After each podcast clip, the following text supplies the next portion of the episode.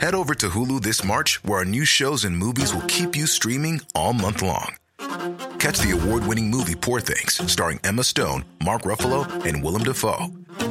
Check out the new documentary, Freaknik The Wildest Party Never Told, about the iconic Atlanta Street Party. And don't miss FX's Shogun, a reimagining of the epic tale, starring Anna Sawai. So, what are you waiting for? Go stream something new on Hulu.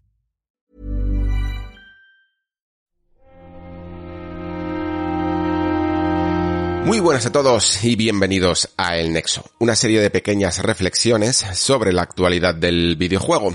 En esta ocasión tenemos otro programa variado, pero evidentemente con la especial atención a la reflexión sobre Metroid Dread, eh, la última obra, en este caso de Nintendo con Mercury Steam, que han parido un juego, la verdad, bastante guapote. Vamos a, vamos a hablar bastante de ello, vamos a hablar de, de cuáles son sus aciertos, ¿no? En por qué está causando tan buen regusto. Em, a mí personalmente os tengo que confesar que aparte de que el juego me haya gustado, es que además lo he cogido con muchas ganas porque hacía bastante que no tocaba la consola. Pero aún así, pero aún así, eh, tengo ciertas reticencias con algunos eh, con algunas elecciones en cuanto a su diseño, ¿no? Que no son mm, tan santo de mi devoción, por lo menos en, en, en cuestión de Metroid. Y aún así no, eh, entiendo perfectamente por qué se han tomado, pero me gustaría eh, reflexionar sobre ellas. En general, aunque es un programa variado, el que tenemos a continuación, creo que es bastante temático, ¿vale? Porque vamos a hablar mucho sobre ya que no hay una gran actualidad últimamente en las últimas semanas, vamos a hablar mucho sobre diseño y sobre todo sobre este, sobre cómo se guía, ¿no? Como la mano del desarrollador intenta guiar al jugador de maneras a veces tradicionales, a veces más especiales, ¿no? Para que vaya cumpliendo los objetivos, intentando algunas veces con mayor elegancia y otras veces con menos, que no se le note, ¿no? Eh, la mano detrás. Y de todo esto hablaremos, evidentemente, como digo, en Metroid, pero también he preparado algunos temitas que incluso eh, sumando a esta filtración de Elden Ring he aprovechado también para hablar de cómo va a ser la navegación, la guía y el sistema de, misiones de, de Elden Ring, ¿no?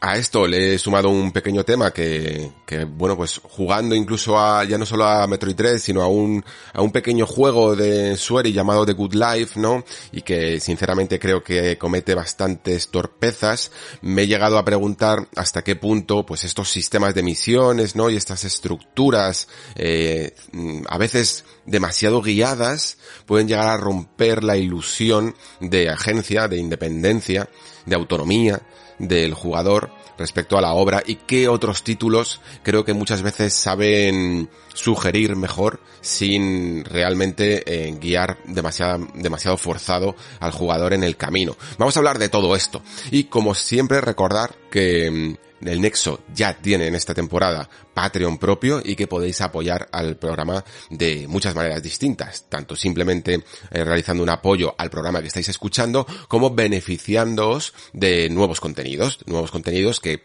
voy publicando cada semana. Los últimos que hay disponibles eh, tienen que ver con, también con Elden Ring, ¿no? Que os comenté sobre una noticia de unas declaraciones de Bandai Namco que me asustaron un poquito, ¿no? Y que hablaban sobre, bueno, eh, hasta qué punto mmm, Bandai Namco tiene planes eh, muy especiales y muy ambiciosos de llevar Elden Ring y todas sus colaboraciones de Front Software a un público más mainstream.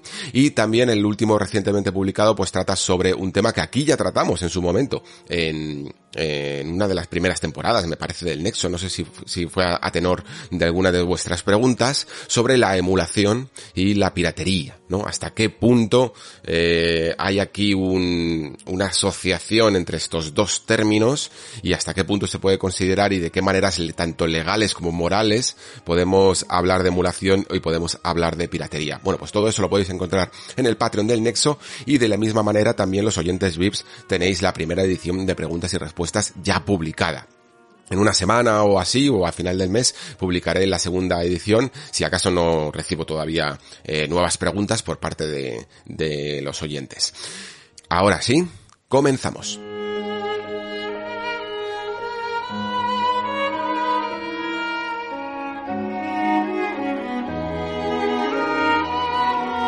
Bueno, pues esta semana, como os decía, tampoco ha habido mucha actualidad, o por lo menos del tipo que me gusta sacarle punta. Y es cierto que, mm, que de Elden Ring tampoco se puede sacar mucho a punta a un pequeño clip filtrado, ¿no? Aunque muchos me estabais diciendo que, que lo mismo me sacaba un programa de una hora eh, simplemente por este clip. No, la verdad es que tampoco es que sea un material excesivamente suculento. Pero también es verdad que cuando sacaron las previews de, bueno, de Elden Ring, de los primeros jugadores que han podido probarlo. Yo no sé si lo llegaron a tocar o simplemente llegaron a ver un gameplay largo. A mí me parece casi que lo último, porque por lo que he estado mirando, em, prácticamente todo el mundo tuvo la misma experiencia, así que entiendo que debió de ser lo que le llamamos un hands-off, ¿no? Pues no lo traje aquí al programa, también porque estábamos de vacaciones, ¿no? Estaba, esto fue al, sobre el 20 de agosto y yo estaba por ahí por, eh, pues no sé, fuera de la comunidad y, no, y no estaba prestando mucha atención, la verdad. Entonces, eh, creo que es una buena excusa para hacer un poco de mm, cajón desastre del Elden Ring y hacer un recopilatorio de lo último que se sabe sobre el título. Y sobre todo creo que también en clave de lo que he comentado antes en la introducción, ¿no? De cómo se va a estructurar y de qué tipo de forma de navegación nos presenta la última obra de Front Software. Creo que podemos empezar incluso por el clip para quitárnoslo de, en medio, aunque casi como es lo último, lo más actual, debería dejarlo para el final, ¿no? Por esto del clickbait. Pero da igual. Vamos a hacerlo así porque en el fondo creo que la chicha está en los datos más conocidos, ¿no? Y esta especie de filtración extraña que, bueno, yo he leído por ahí, pero no creo que mm, sea del todo preciso, o al menos se sepa exactamente por qué ha sucedido esto, pero que no deja de ser como una especie de, de filtración voluntaria en el fondo de un tester que ha decidido compartir esto, simplemente. No sé, no sé realmente cuál puede llegar a ver la razón, cuál puede ser la razón de compartir un clip tan anodino, porque en el fondo no es que sea lo más interesante que se pueda conseguir compartir en un vídeo de 30 segundos. Pero bueno, es lo que tenemos, ¿no? También se comenta que es la versión de Xbox One. No sé si esto es también un, una, una suposición, ¿no? O porque también el vídeo es que no es que tenga la mejor calidad y entonces a lo mejor se puede llegar a suponer que es la versión de Xbox One y tal. Pero es lo que tenemos, básicamente, ¿vale? Creo que, mm, aunque incluso ya hay gente que frame a frame ha parado el clip para sacar pequeños detalles que no se ven a simple vista, como elementos eh, de, fondo que se ve un caballero caminando por la llanura, o se ve una especie de oveja o de cabra o de animal, no sé qué es exactamente, o de ciervo, no sé qué es exactamente, que está como pastando por ahí, alguna casa eh, destartalada por, por medio del bosque, no creo que sean elementos que nos den lo suficiente información como para poder lucubrar qué es exactamente. Bueno, pues sí, ya sabíamos evidentemente que íbamos a tener ciertos elementos emergentes por el escenario y ese caballero pues puede ser simplemente un enemigo que estaba rondando por ahí, patrullando, o incluso puede llegar a ser un NPC, ¿no? Eh, que haya también animales, pues puede ser simplemente una forma de decorar de población, no tiene por qué marcarnos que de repente vamos a tener un sistema de caza, como si fuera esto un Far Cry, ¿no? En, en un juego de Front Software. No lo sé evidentemente. Esto lo tendremos que descubrir más adelante. Yo de, del clip en general, que supongo que lo habréis visto todos, pero que no deja de ser casi, parece de verdad una partida de un tester que está simplemente probando en escenarios muy rocambolescos y muy poco accesibles, eh, está probando sencillamente cómo se comportan las animaciones del salto y de, bueno, y sobre todo de la caída de un salto a ciertas zonas escarpadas y que están un poquito menos pulidas, ¿no? Como estas rocas que la verdad es que tienen poca texturización también. Bueno, pues es lo que parece, ¿no? Simplemente un tipo moviéndose por una zona un poco complicada y pegando algunos cuantos saltos. Pero claro, nos deja eh, ciertos elementos que son interesantes. La primera, cómo se mueve realmente con una, digamos, con un control real del personaje, no, perfecto para que salga en el tráiler, sino cómo lo movemos muchas veces mal, el stick de un lado para otro, ¿no? Corriendo, pegándoles giros de 360 grados al, al muñeco. Eh, o luego también la, ese elemento de brújula, que, que se ve arriba de la, de la pantalla y que pasaré también a comentar, y el salto este, ¿no? Que, que bueno, la gente dice que se parece al de Sekiro, a mí no me parece que se parezca en absoluto. Al de Sekiro, me al de Sekiro me parece un salto muy muy común, el de Sekiro incluso tenía una cierta animación, una especie de flexión de las rodillas antes del salto, no sé, tenía además como una cierta elegancia a la hora de saltar. No lo sé, a lo mismo tengo mal el recuerdo, pero lo que sí que quizá de tantos años mm, se me hace más familiar es la forma de moverse el personaje, ¿no? Ya no solo incluso el tipo de caballero con el ropaje, con el casco y con, y con la capa, que si no te fijas mucho, dirías perfectamente que es un tipo de traje de, o un tipo de equipamiento del Dark Souls 3, es que también la propia animación de cómo corrige los movimientos según vamos girando el stick para dar la vuelta y tal, son exactamente, yo diría, los mismos que podemos llegar a ver en Dark Souls 3, ¿vale? Eh, entiendo que haya ciertas diferencias, pero sí que, perdón, ciertas eh, similitudes de todo el trabajo previo de Front Software. Ya hemos hablado de que el Den Ring parece una especie de mm, conjunción de muchos de los elementos y mecánicas y sistemas que tenían sus anteriores juegos, sobre todo quizá Souls mezclado con Sekiro, ¿no? Porque, bueno, también es que Bloodborne tiene mucho de, Souls, pero algo más parecido a eso. Y sí que es cierto que, que aunque esto ya lo teníamos un poco asumido, mm, a mí me ha llegado incluso a sorprender lo reciclado de algunas de sus animaciones de, de movimiento, simplemente de andar y de girar y de darse la vuelta y de tal, ¿no? Me le hace quitar un poquito de personalidad y esto es algo que, que ya sabéis que, que hay que navegar muy bien y que cada uno tiene, digamos, su, su tolerancia al reciclado. Eh, esto lo comento porque es ya directamente tema de esta temporada, el reciclado, ¿vale? Es algo de lo que he hablado en absolutamente todos los nexos y creo que ya estoy previendo que me va a tocar hablar de ello en todos, en lo que, en lo que resta de temporada, porque mm, es que se nota, ¿no? Estamos notando cómo hay ciertos elementos de ciertos juegos que con mayor o menor permisividad o tolerancia por parte de tanto desarrolladores como jugadores, digamos que permitimos que se reutilicen y hasta y en ciertos momentos no nos importa, ¿no? Si esos mm, elementos reciclados ayudan a, digamos, eh, bueno, Mm, hacer que el juego vaya hacia adelante, que pueda llegar a otros objetivos. Yo, por ejemplo, creo que os comentaba, no sé si lo comentaba aquí, que el, God of War 2, este, o, bueno, perdón, God of War Ragnarok, eh, tiene una animación muy parecida, si no la, si no la misma, de empujar la barca clásica eh, para lanzarse al agua. Y no me importaba en absoluto porque me parece una animación digamos, eh, contextual, ¿no? Es simplemente una animación que dura unos segundos y que no necesitamos que sea tan diferente para sentir God of War diferente, ¿no? En el fondo lo que quieres que haya diferencia, lo que quieres que se note que estás jugando una secuela y no el mismo juego, es en todo lo demás. En, en los escenarios que vayas a visitar, en la forma también de controlar a Kratos que esté mejorada.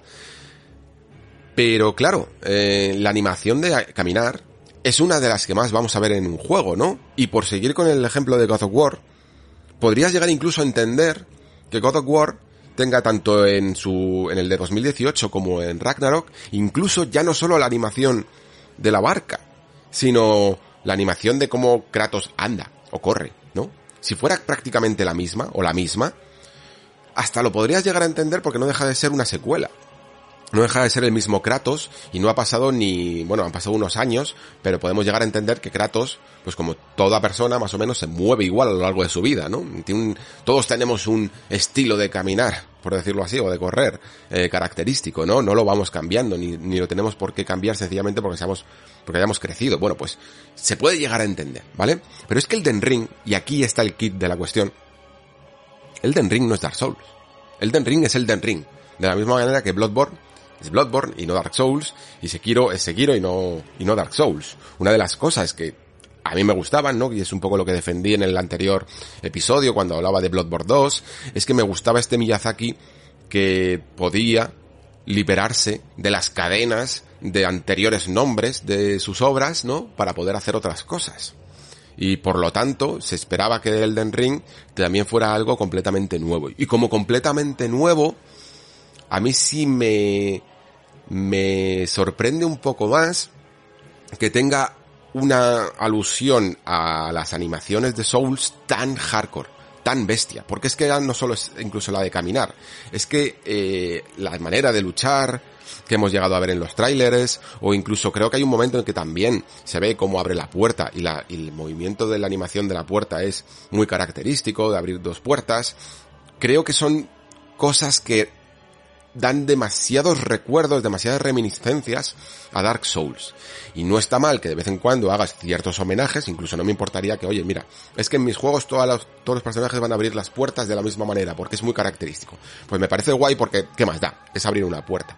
Pero cuando el puro control de un personaje es clavado al que ya habías hecho en un juego anterior, aquí ya eh, me, me cuesta más defenderlo, sinceramente. El reciclado aquí ya no me funciona tanto, ¿vale? Por eso os digo que cada uno tiene su tolerancia y su aceptación de determinados tipos de reciclado, ¿vale? ¿Por qué? Porque me molaba mucho darse cuenta de que, un, de que el cazador de Bloodborne tiene las mismas animaciones y los mismos esquema de control que el, el, caballero de Dark Souls, pero no se mueven igual. Que en, en Sekiro directamente tenías que aprender completamente a controlar a, a Sekiro, al lobo de un solo brazo, lo tenías que aprender a controlar prácticamente desde el principio. Y ahí yo me llevé una somanta de hostias al principio de, la primera vez que, luché contra, en una preview contra un jefe, contra la vieja monja. Eh, pero vamos, o sea, estuve como dos horas que este jefe me estaba barriendo porque sencillamente todavía en mi cabeza no había hecho la traducción de los controles. Seguía intentando controlar a Sekiro como en Bloodborne. Haciendo esquives ágiles, no utilizando tanto el bloqueo, ¿no? Este tipo de cosas. Y por lo tanto, mmm, ese cambio para mí supuso un aprendizaje nuevo de un, de un sistema de control.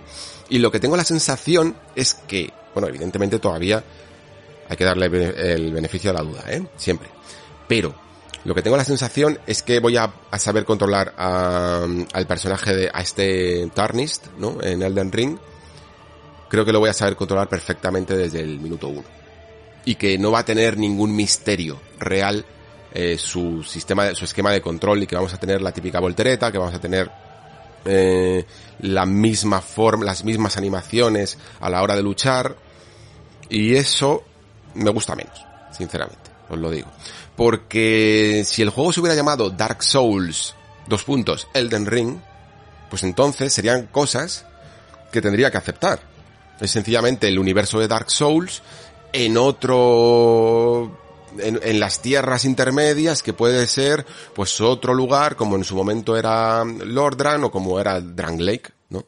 Sencillamente es que es otras tierras muy alejadas, ¿no? Como esas que a veces te hablan y, ya está. Y oye, es que todavía a día de hoy me cuesta hasta descartarlo, que, esto pudiera llegar a ocurrir.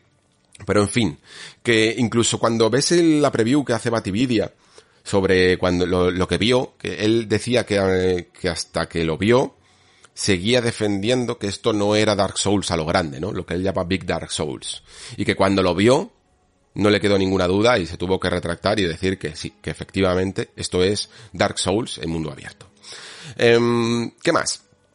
Mm, el tema de, del salto, evidentemente, creo que va a dar mucho juego y que simplemente una cosa así tan estúpida va a cambiar aún así eh, lo, lo, mucho que se pueda llegar a parecer o no a Dark Souls. Porque simplemente este salto ya se está hablando que va a afectar muchísimo, muchísimo, muchísimo, ya no solo al mundo abierto, sino a la verticalidad de las mazmorras. Incluso las mazmorras grandes, las que le llaman delegado o algo así, eh, va a tener un sistema de verticalidad y de manera de afrontar y de que el hecho de que podamos saltar abra distintos caminos que le puede llegar a sentar bastante bien.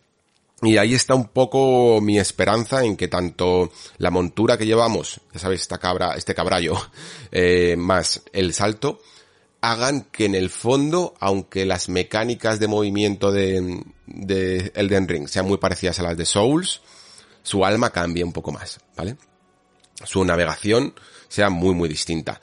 Y entroncando con esto de la navegación, mm, comentar esa pequeña brújula que se ha visto y que es como muy característica de ciertos juegos, ¿no? Sobre todo, por ejemplo, eh, Elder Scrolls es algo que utilizaba mucho y luego muchos juegos de mundo abierto fueron cambiando sus minimapas, que ya sabéis, ya lo hablamos por aquí, que los minimapas empezaron a dejar de utilizarse porque era una guía demasiado evidente para el jugador y le quitaba mucha inmersión y mucho, mucha chicha al juego, porque los ojos se iban más al minimapa que a lo que estaba ocurriendo en la pantalla. Y cuando tú querías explorar, dejabas de explorar el entorno y lo que hacías era explorar un, un mapa en 2D con una guía y con unos puntitos que te marcaban exactamente a dónde tenías que ir, ¿no? Esto, como aún así hay una cierta necesidad, sobre todo ya lo sabéis en los juegos comerciales, luego lo hablaremos, de, mm, de marcar exactamente el punto al que nos vamos, pues digamos que una brújula es una especie de mapa capado, ¿vale?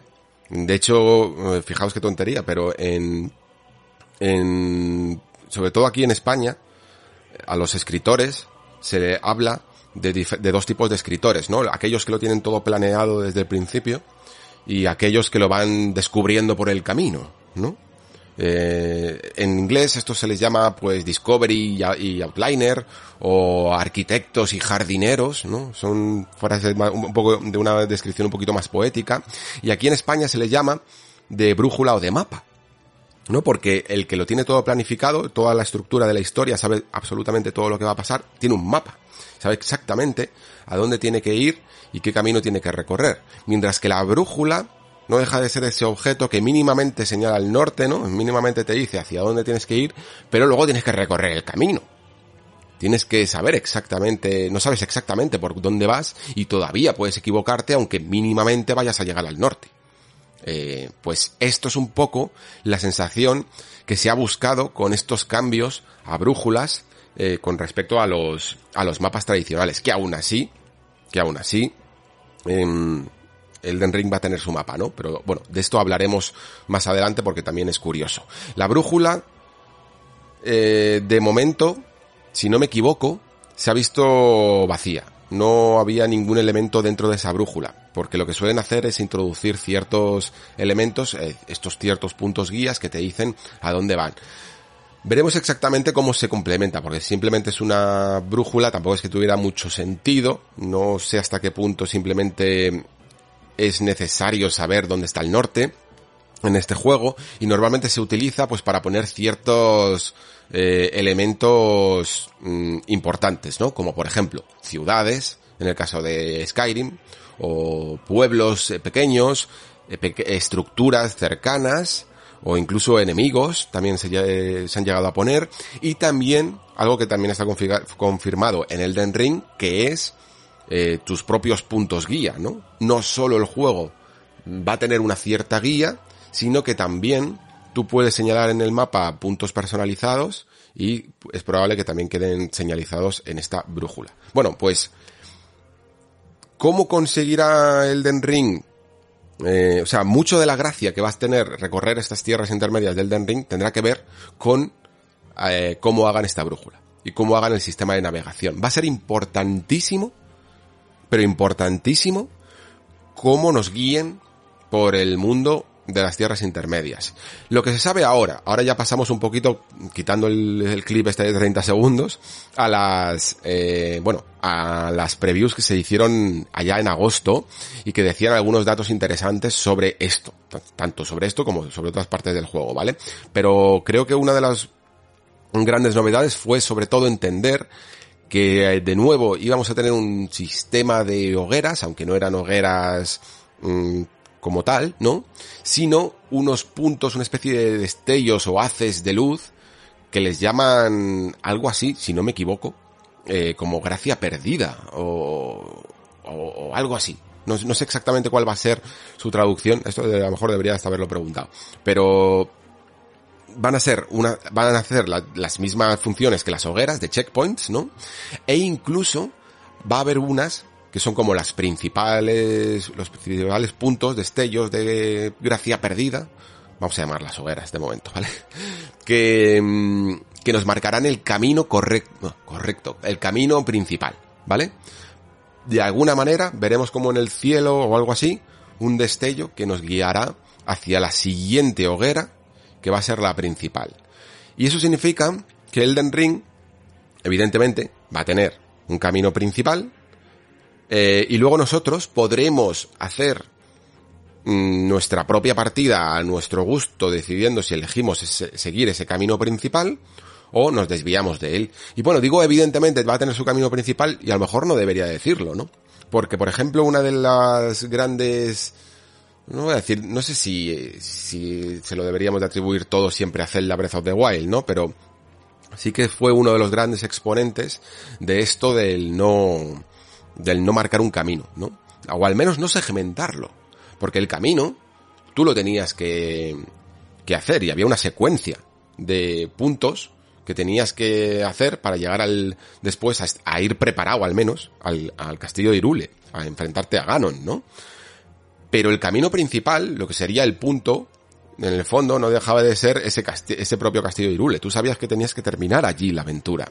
Sí que es cierto que el juego, aún así, te marcaba los cuatro puntos principales, ¿no? Las cuatro mazmorras y los cuatro pueblos que, que pueblan Irule, y que, mm, valga la redundancia, y que, bueno, que necesitabas casi sí o sí recorrer eh, si querías hacer una partida mínimamente lógica y normal. Pero más allá de eso, mucho de lo que hacías en Zelda era relativamente libre, ¿no? Entonces, yo me pregunto de la misma manera si Elden Ring va a tener un camino principal, estos destellos, estas hogueras principales, que nos van a hacer una especie de safari, ¿no? De tour por las X mazmorras, que no me acuerdo ahora cuántas eran, si eran seis o algo así, de legado, estas mazmorras, estas Legacy Dungeons, que son las principales y por lo tanto, siguiendo esta estela de luz, vamos a recorrer eh, todo lo indispensable en el juego, o hasta qué punto conviene separarse del,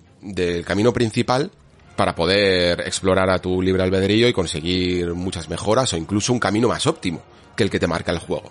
No lo sabemos, porque de la misma manera tampoco sabemos hasta qué punto va a ser, cómo va a funcionar exactamente esto, ¿no? Muchos Souls sí que es cierto que tienen también ciertos caminos que podíamos seguir eh, más evidentes, una ruta más adecuada, ¿no? Que es la que te suelen sugerir todos los walkthroughs, y luego también tenías otros lugares a los que podías acceder, pero que era bastante complicado.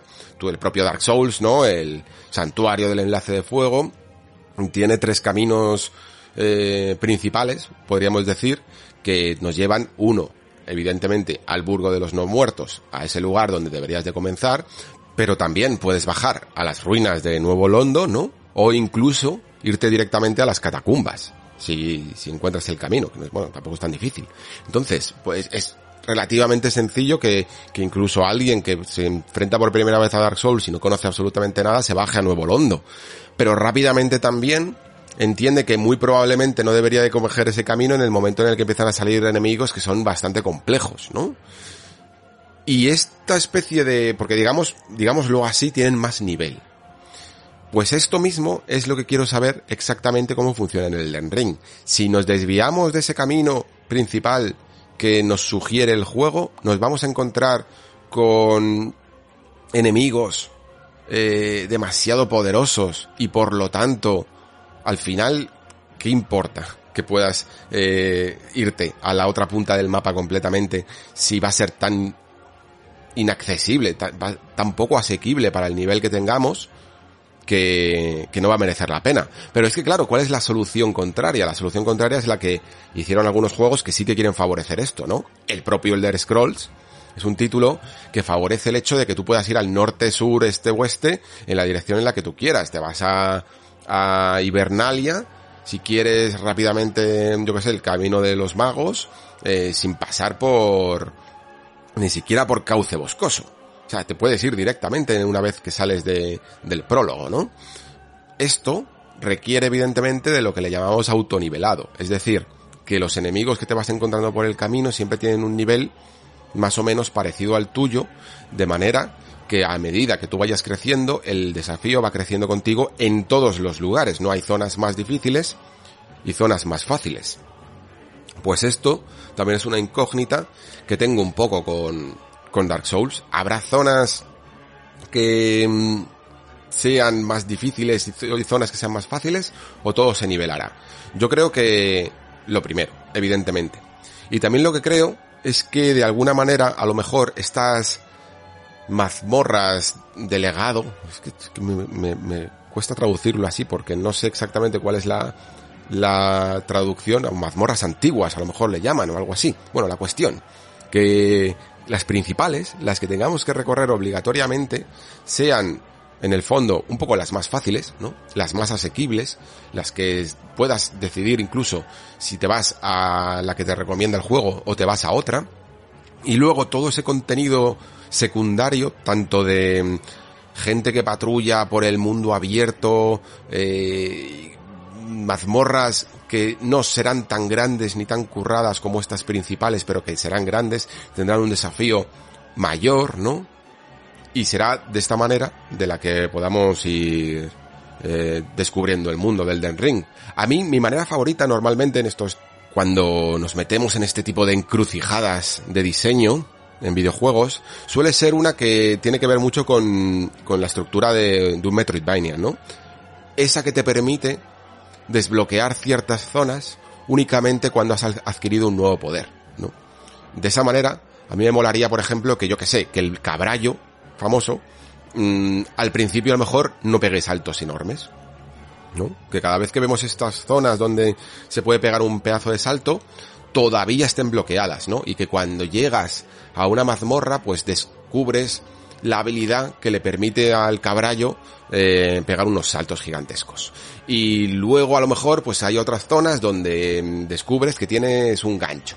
¿no? El típico gancho. Y cuando lo desbloqueas, pues puedes llegar a otras zonas, ¿no? O el clásico doble salto que una vez que lo consigues, podrás volver a ciertas zonas que antes no podías acceder. Bueno, pues ese tipo de cosas a mí me gustan mucho porque de una manera muy visual y, y aplicada al propio juego, nos va ocultando, nos va poniendo pequeñas barreritas, ¿vale?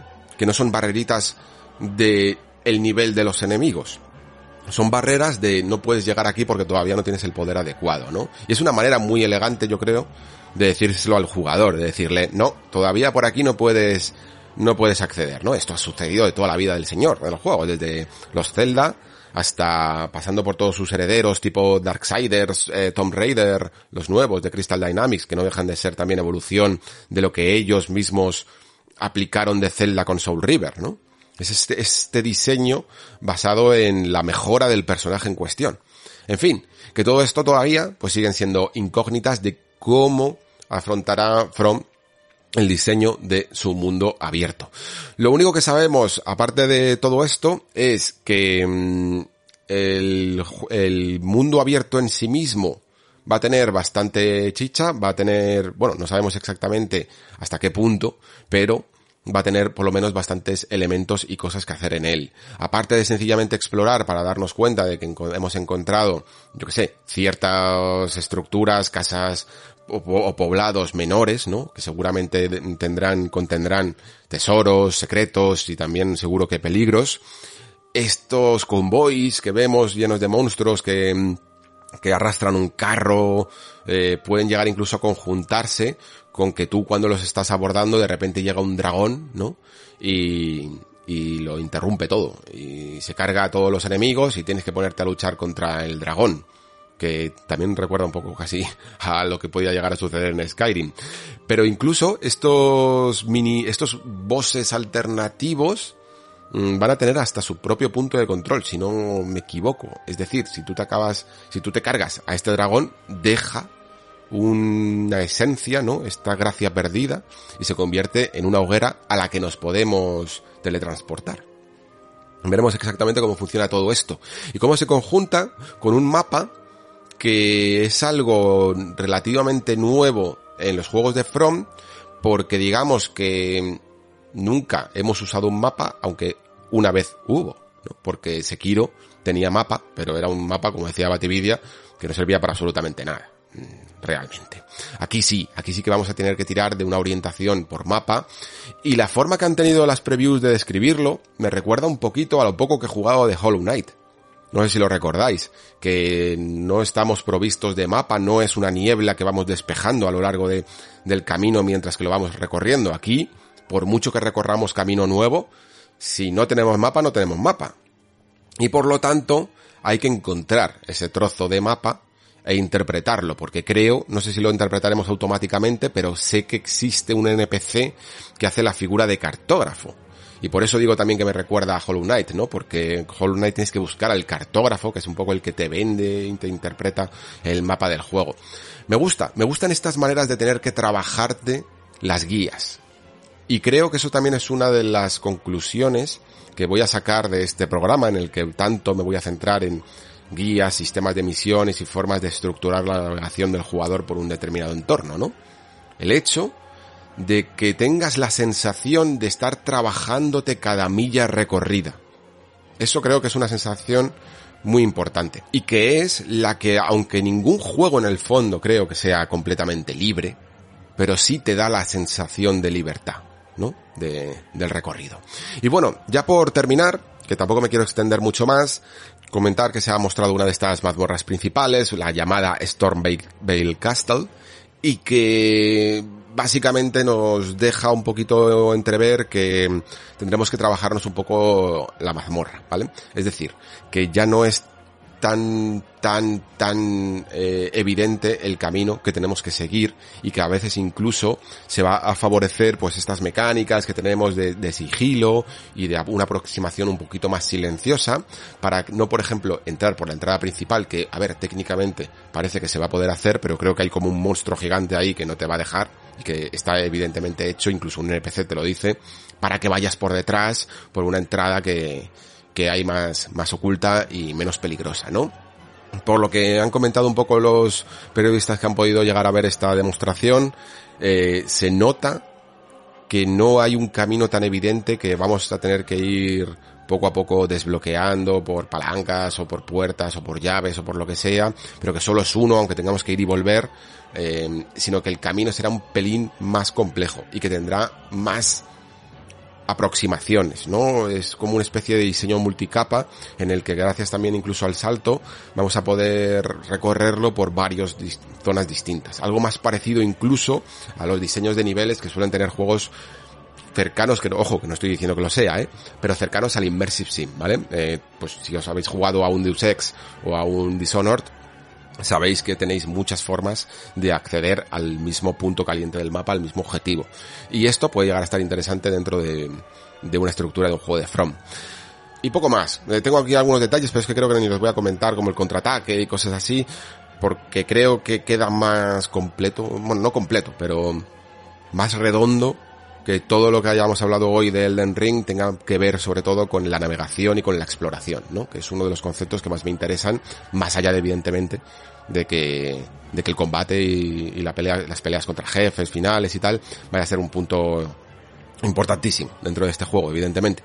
Pero lo que más curiosidad me produce de él, de este Elden Ring, es efectivamente cómo vamos a mm, recorrerlo, cómo vamos a navegarlo, cómo va a ser esa libertad y cómo es la aproximación y la filosofía de mundo abierto de Front Software en su primer juego del estilo, ¿no? Queda poco, chicos. Bueno, pues como no podía faltar, eh, en el momento en el que me pongo siempre a grabar un, una noticia o algo sobre Elden Ring o sobre cualquier cosa que en este momento siempre termina saliendo una nueva noticia que me hace tener que grabar este parche que estáis escuchando ahora y que he grabado eh, justo después, al día siguiente de, bueno, de, de, grabar todo lo que acabéis de escuchar. Tampoco es que vayamos a poder ampliar más la información, ¿vale? Porque al final eh, lo que se ha... Mmm, la, actualidad de esta semana sobre el Den Ring ha girado en torno a la beta esta que van a hacer, eh, a, bueno, al test de estrés que le llaman de, de la red eh, de forma cerrada, además, con lo cual no sé exactamente cómo podremos cubrirlo, porque esto es un poco movida siempre. Y también eh, alrededor del el retraso, que este sí que no me lo esperaba, pero bueno, es un mes, pero la verdad no me lo esperaba del Den Ring. Sobre la beta, comentar que, bueno, mmm, casi todos los juegos de From han tenido este tipo de mm, prueba de eh, anticipo, evidentemente por probar un poquito los servidores y por ver exactamente cómo pueden ajustarse a las necesidades de, de la cantidad de jugadores que puedan llegar a ver, sobre todo al principio en el lanzamiento, ¿no? Sekiro no tuvo, porque Sekiro es un juego completamente offline, pero tanto Bloodborne, por ejemplo, Dark Souls 2, em, Dark Souls 3, han tenido, han tenido este tipo de close network test, y es vamos, una oportunidad fantástica para poner el juego un poco a disposición también de los jugadores. Al final, por mucho que mm, ellos tengan la voluntad de hacerlo por este tipo de razones, todo el mundo lo vemos como una especie de preview en el que los jugadores podemos acceder al título. Y por lo tanto, todo lo que estaba comentando antes de que, bueno, probablemente no sería la última cita del Den Ring, que esperaríamos poder ver por fin el juego y tal, va a suceder. va a suceder más pronto de lo que teníamos pensado y tan pronto de hecho como que del 12 al 15 de noviembre vamos a poder jugarlo y por lo tanto pues nada, en medio mes o así o en un mes vamos a tener aquí también más impresiones y ya por fin más certeras yo diría sobre lo que es el Den Ring. Evidentemente, por mucho que mm, Bandai y From quieran probar los servidores y la conexión eh, online, Aquí todos venimos un poquito a ver un poco cómo va a ser el juego en, en, su sistema y en su mundo abierto, ¿no? De hecho, mm, en este retraso que, como os comentaba, a mí me ha pillado un poco de imprevisto porque en general, bueno, sí, a veces From ha podido llegar a retrasar un poquito algunos de sus juegos otra vez, ¿no? En plan un mes y tal, pero en general, mm, una vez que ya fijan una fecha que era tan definitiva como enero, mmm, no suelen moverla. Pero la cuestión, eh, se plantea un febrero bastante chungo. Ya os digo que yo a nivel de, bueno, a, ver, a nivel de jugador, pues evidentemente no va a haber ningún problema. Aunque son muchos títulos y muchos muy interesantes, pues al final simplemente te esperas con unos y otros incluso a lo mejor los puedes llegar a conseguir con una oferta más adelante. Pero también os digo que a nivel de prensa y a nivel de trabajo, esto va a ser demencial.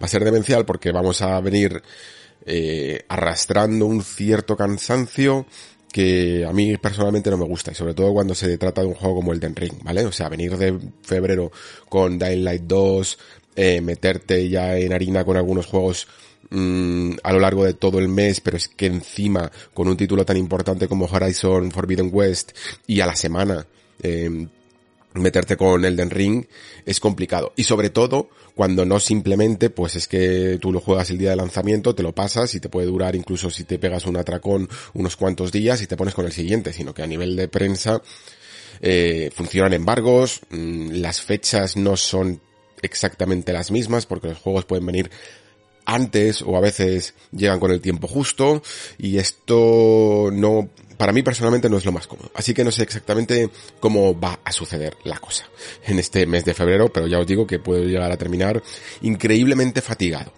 eh, lamentablemente. En fin, eh, al menos a nivel de jugador, que es lo que importa. 25 eh, de febrero no es tanto, ¿vale? No es una diferencia demasiado que nos ponga demasiado tristes, ¿vale? Con, respecto a la de enero principal.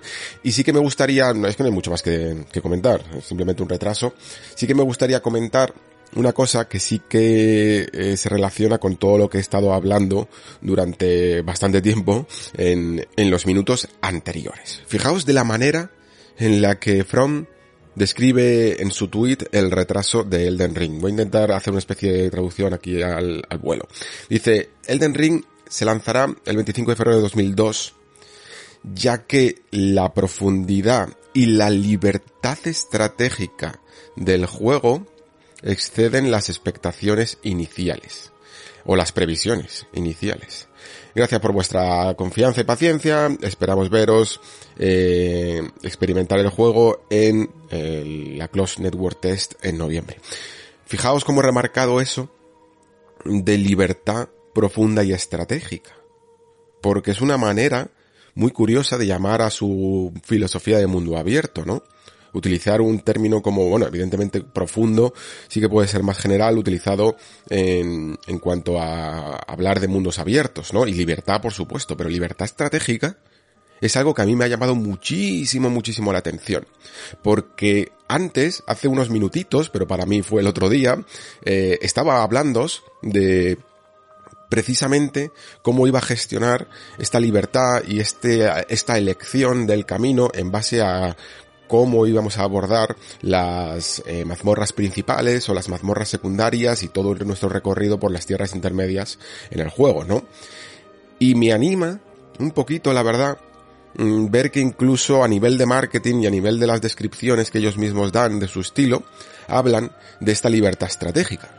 Porque estratégico o táctico es un término que puede referirse perfectamente a que muchas de nuestras elecciones son válidas y tendremos que tomar eh, ciertos caminos, ¿no?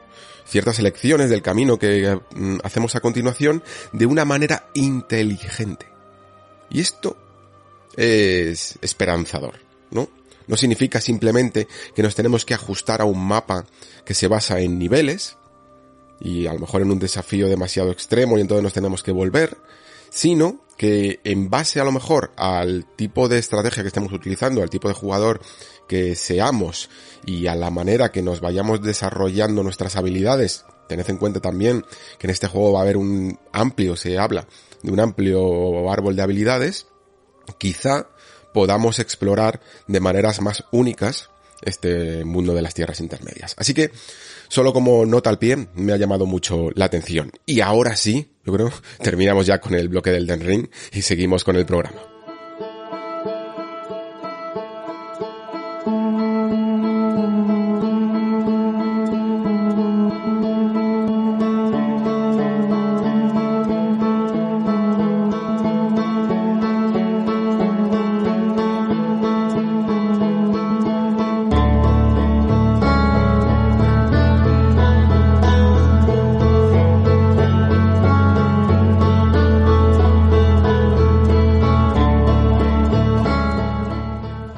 Esta semana he pensado mucho en el tema de las misiones en los videojuegos. Sobre el sistema de misiones principales y secundarias, pero incluso aunque un juego no se centre en ofrecer gran variedad de mm, principales, secundarias, incluso terciarias, cómo funciona esta estructura y cómo afecta incluso a nuestras partidas y al desarrollo de las tramas y de los planteamientos de nuestros juegos. Lo he pensado todo esto con un título que, que, he estado analizando para la revista estos últimos días que se llama The Good Life. Eh, no sé si lo conocéis, es la última obra de Sueri, del creador de Deadly Premonition.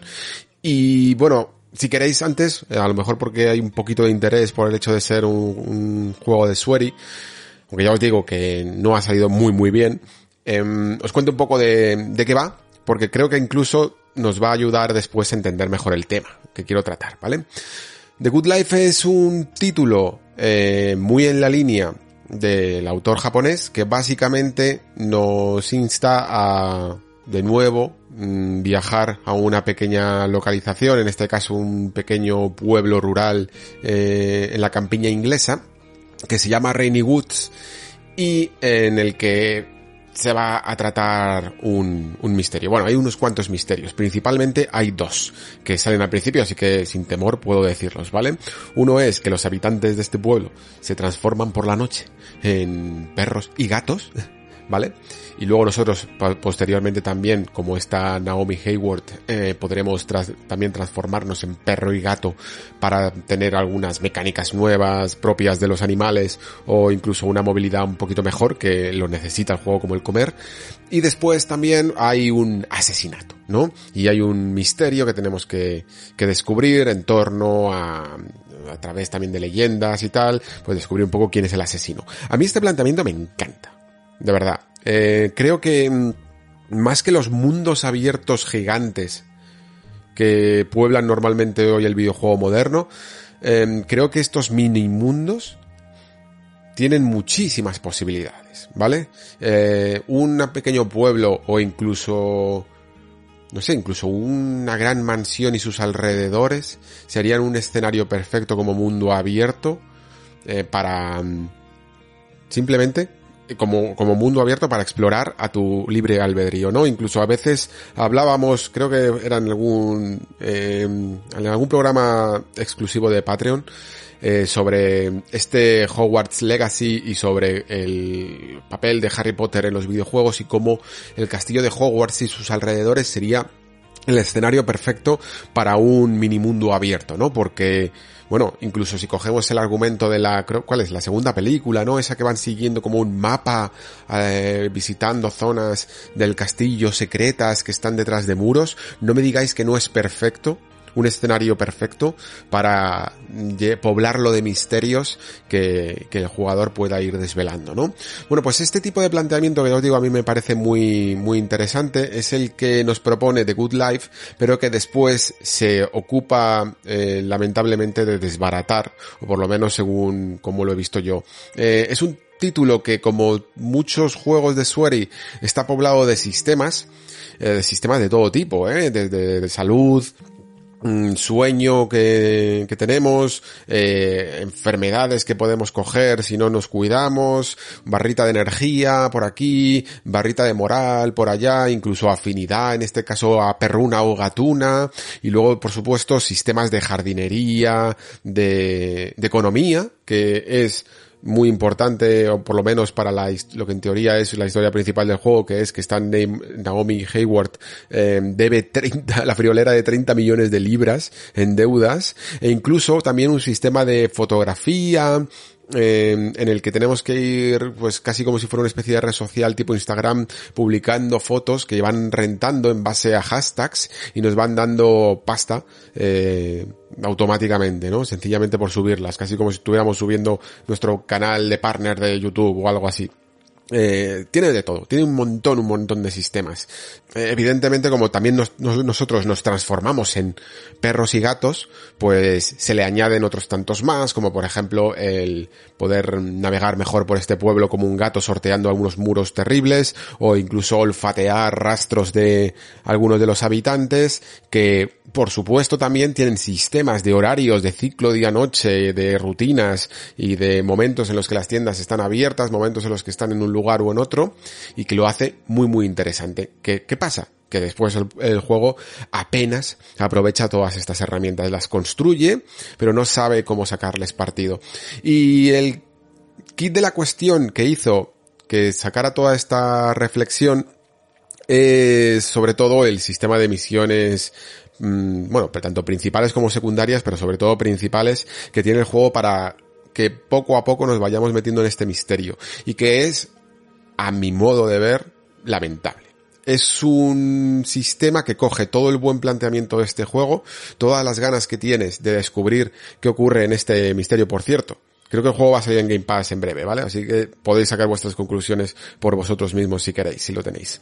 Eh, la cuestión, que coge todo el buen planteamiento que tiene para las ganas de, uy, resolver este misterio, uy, estos personajes que se van moviendo por aquí, por el pueblo, a lo mejor merecería la pena seguirlos y tal, y no lo aprovecha en absoluto y te manda eh, de una manera increíblemente guiada por un montón de tareas que están completamente, que son completamente un despropósito y que te, aleja, te alejan del espíritu de la investigación para acercarte más al del recadeo inane y al de eh, un montón de actividades que no tienen ningún por dónde cogerlas que, que no sirven para absolutamente nada. Como por ejemplo recoger yo que sé tres ingredientes por ahí traérselos a alguien o darle a alguien de comer un plato o poner una hilera de tres gnomos de jardín en medio de un camino y, y, cosas así, ¿no? Que dices tú que tiene que ver esto con la propia investigación. Luego la propia investigación se resuelve sola sin tu participación. El juego te lleva por la mano, de la mano de las actividades más estúpidas y después lo más interesante del asunto siempre viene un personaje o algo así que, se, que lo resuelve o que te da algunas cuantas respuestas. Y tu participación en el asunto es prácticamente mm, el, el de llevar a Naomi de un lado para otro. Eres el motor, ¿no? Eres el mando que manejas a Naomi para llegar a los puntos y en el momento en el que llegas a esos puntos donde debería de pasar algo interesante, dejas de tener el control.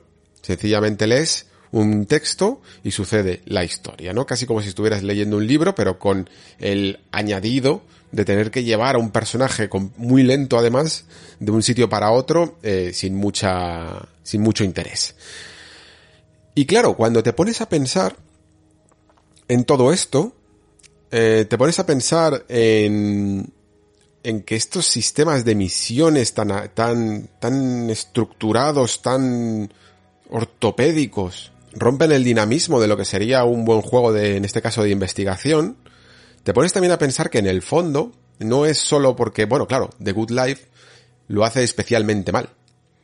Pero en el fondo suceden en prácticamente casi todos los juegos de RPG, por ejemplo, o de aventura-acción que te pongas a, a, día de hoy, ¿no? Estos sistemas de quest en los que te dicen a dónde debes ir y, y, muchas veces resuelven las cosas por nosotros, ¿no? Porque cuántas veces habéis seguido un punto en el mapa mmm, siguiendo una pista o para encontrar algún objeto, para encontrar un cadáver en el suelo, cosas así, y de repente el personaje cuando llegas y activas el, el pulsas A, el personaje hace la deducción en su cabeza incluso a veces te la cuenta, ¿no? Se agacha, observa el escenario, te cuenta lo que ha pasado y te dice, vale, pues esto es algo que ha ocurrido cerca de un río y entonces ya vas al río. Pero ¿cuánto de todo eso en el fondo está sucediendo en nuestra cabeza? ¿Cuánto de todo eso estamos deduciendo nosotros mismos? ¿Lo estamos resolviendo por nosotros mismos con las pistas del juego? ¿O sencillamente estamos acompañando al personaje en cuestión a que lo resuelva él y nos lo cuente a posteriori? Pues normalmente sucede así, ¿no? Eh, hay ejemplos a patadas, ¿no?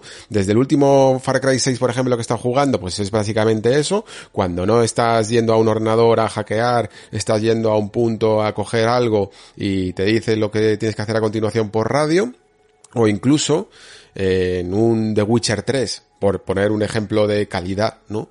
Eh, cuántas veces el sistema de, de esto de detective, ¿no? Como le llaman, de, o de Mm, señal de brujo, no deja de ser un ir de aquí para allá en el que Gerald va haciendo las cavilaciones en su cabeza, ¿no? Y todas esas pistas que va descubriendo acerca de un cadáver que está de una manera desgarrado de una manera o las huellas nos van llevando de un lado para otro mientras que Geralt va, eh, bueno, pues eh, des desentrañando el misterio. Claro que aquí entra un poquito, Skyrim por ejemplo lo mismo, ¿no? Eh, ¿Cuántas veces te dice, pues ve para acá, ve para allá, no sé qué, y, y es el punto guía el que, el que va marcando la acción. Pero como digo, creo que, que hay juegos que lo resuelven esto eh, de maneras más elegantes y juegos que lo resuelven peor, ¿no? Está claro que por ejemplo The Good Life tanto por el planteamiento de las misiones que son absurdas, ¿no? Porque quién quiere de verdad coger eh, gnomos de jardín y ponerlos, o sea, qué qué atractivo tiene eso. Mm, pues desde ese planteamiento hasta la manera en la que narras tu historia influye mucho en el sistema, pero el sistema es el mismo, ¿no? Y esto no deja de ser algo, una lección que en el fondo eh, se suele dar incluso en narrativa, ¿no? Mm, tú puedes tú no importa en el fondo tanto lo que cuentes, ¿no? Porque lo que cuentes probablemente ya ha sido contado. Casi todas las experiencias y emociones humanas han sido claramente eh, examinadas a lo largo de la historia y, eh, a lo largo también de la historia de la literatura. Y por lo tanto, tú lo único que puedes hacer es aplicarle tu perfil personal, ¿no? Y aplicarle un filtro que haga que aportes algo o intentes aportar a lo mejor algo nuevo, ¿no? Una perspectiva al menos un tanto más fresca.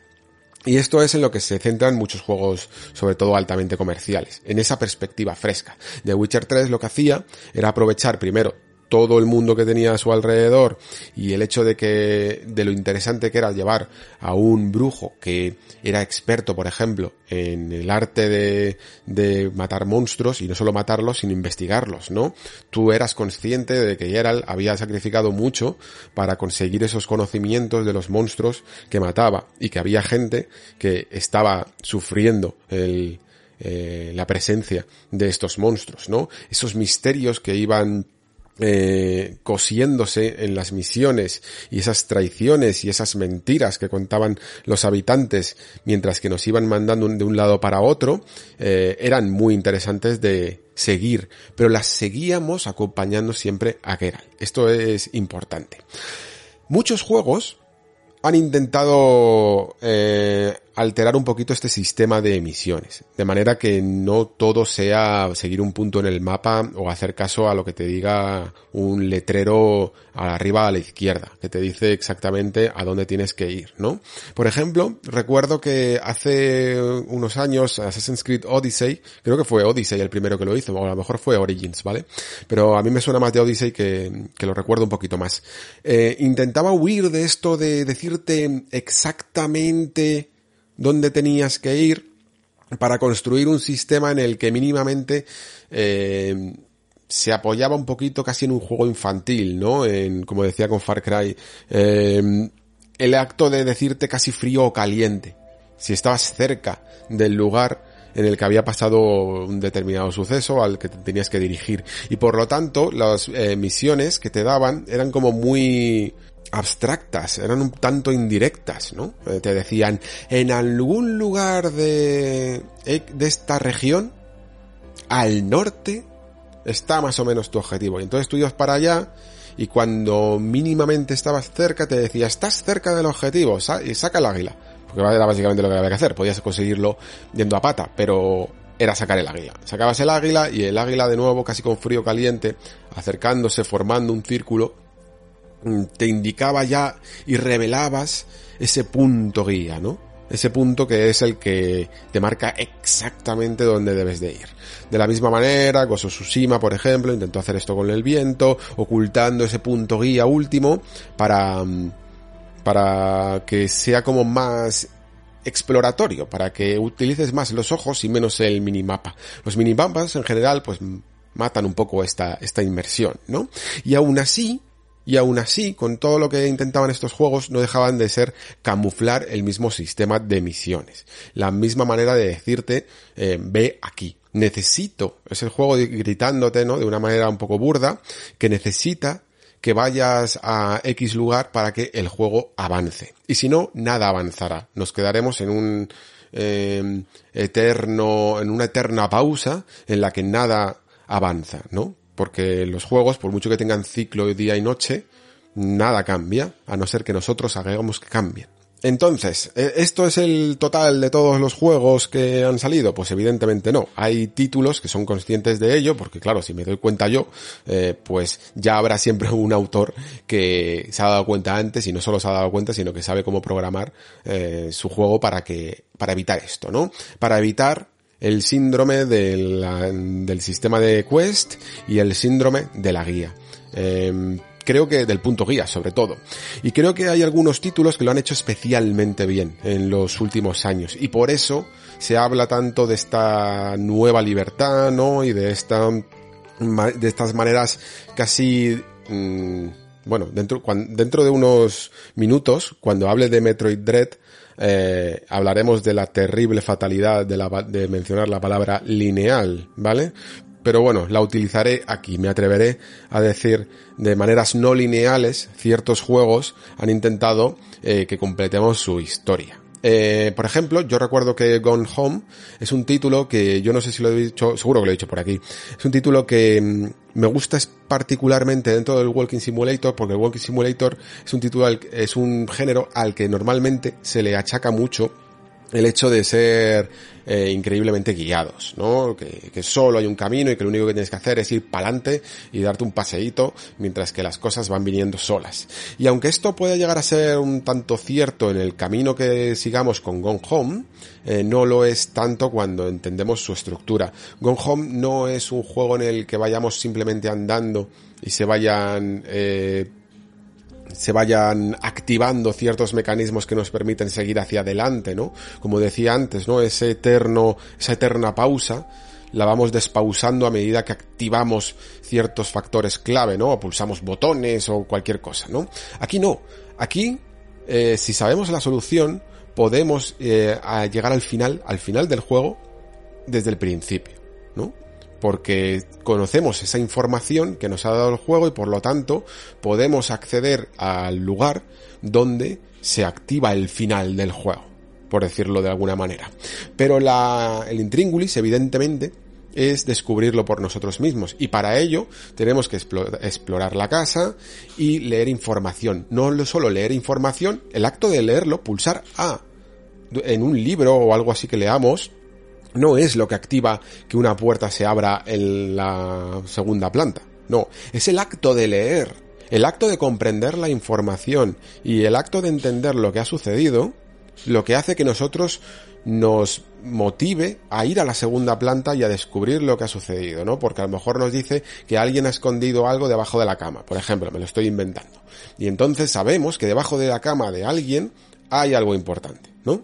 Bueno, pues esa deducción es algo que, que, funciona a través de un sistema de pistas que resolvemos, que el jugador resuelve en la cabeza, ¿no? No es la propia protagonista la que dice, vale, pues tengo que ir a la cama. Y entonces aparece un mensaje arriba a la izquierda que te dice, ve a la habitación de la segunda planta y mira debajo de la cama. Y hasta que no lo hagas, esto no avanza, ¿no? Bueno, pues eso es muy interesante porque Gone Home es un título que se le podría considerar muy muy lineal, ¿no? Y sin embargo, es capaz de generar un cierto libre albedrío, de desembarazarse de misiones, de sistemas y estructuras de misiones, para eh, completar su historia. De la misma manera y con un planteamiento mucho más abierto, tenemos eh, Outer Wilds, ¿no? ¿Por qué Outer Wilds es un título tan atractivo?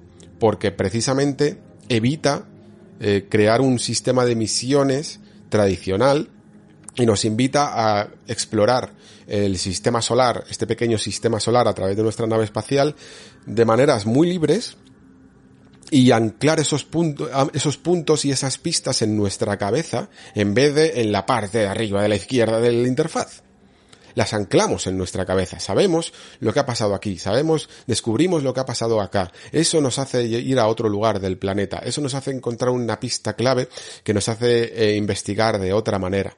Y, o activamos algo que, que gracias a la información que hemos conseguido y entonces en el siguiente bucle podremos eh, explorar de otras formas, ¿no? Y esa libertad que nos proporciona el juego de deducir las cosas, de que sea nuestro propio ser el que tenga el registro y el diario de misiones en vez del propio juego, lo que lo hace tan interesante, ¿no?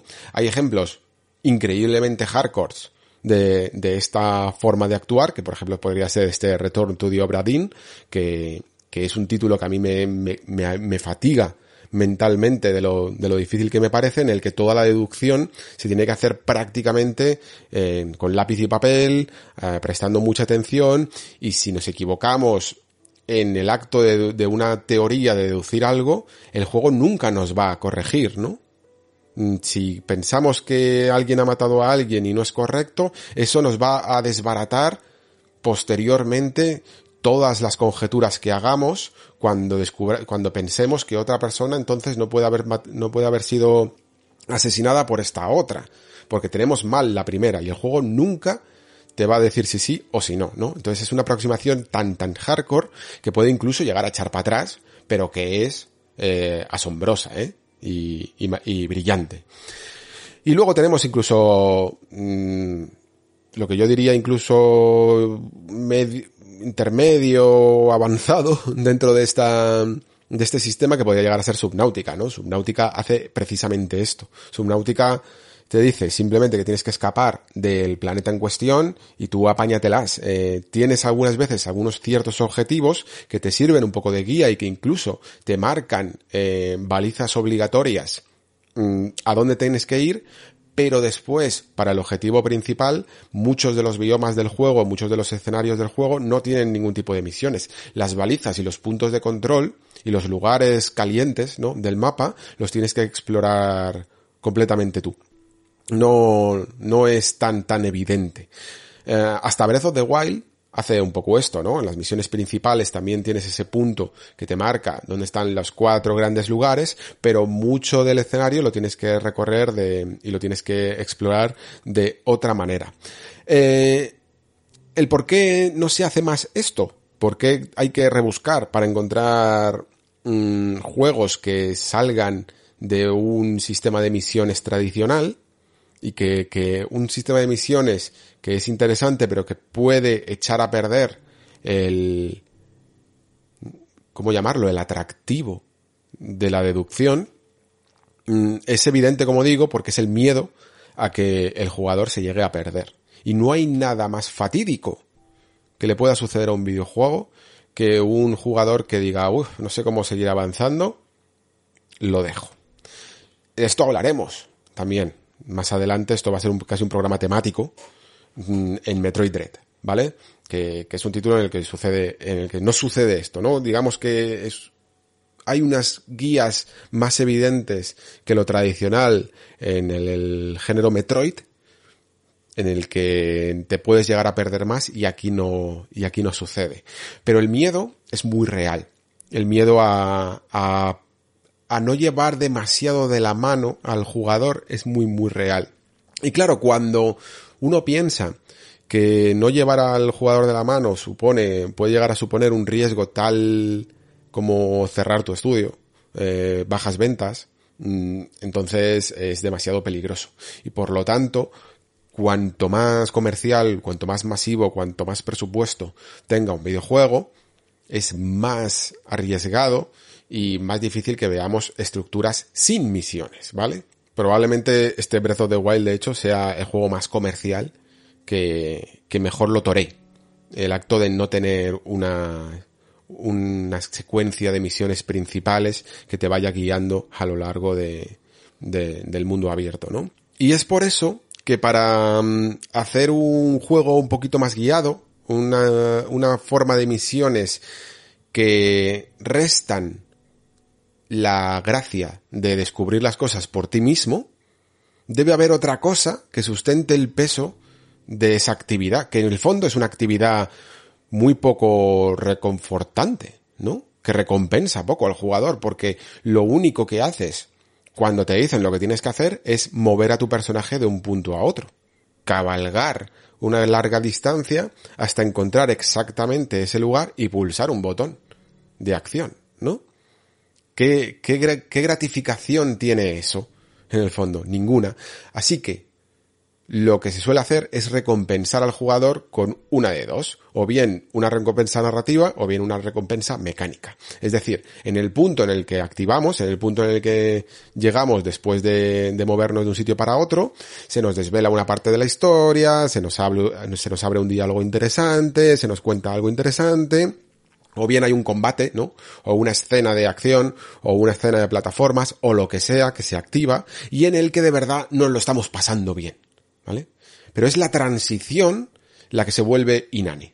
Eh, pero imaginemos entonces lo que se puede hacer con este sistema. Volvamos de nuevo entonces ahora a este The Good Life que os comentaba, ¿no? Este pequeño juego de Sueri en el que quizá podemos llegar a, a sacar buenas conclusiones por ser tan pequeñito, ¿no? Tan comedido, aprovechar, ¿no? Esa, ese pequeño pueblo rural, ese pequeño mundo abierto y esa gran capacidad de generar sistemas como hace de horarios, eh, rutinas, mmm, sistemas de, de salud y de momentos en los que estás despierto, incluso facultades como lo de convertirte en perro o en gato para tener habilidades de rastreo y cosas así, ¿no? Y en el que tenemos que resolver el misterio de encontrar este cadáver.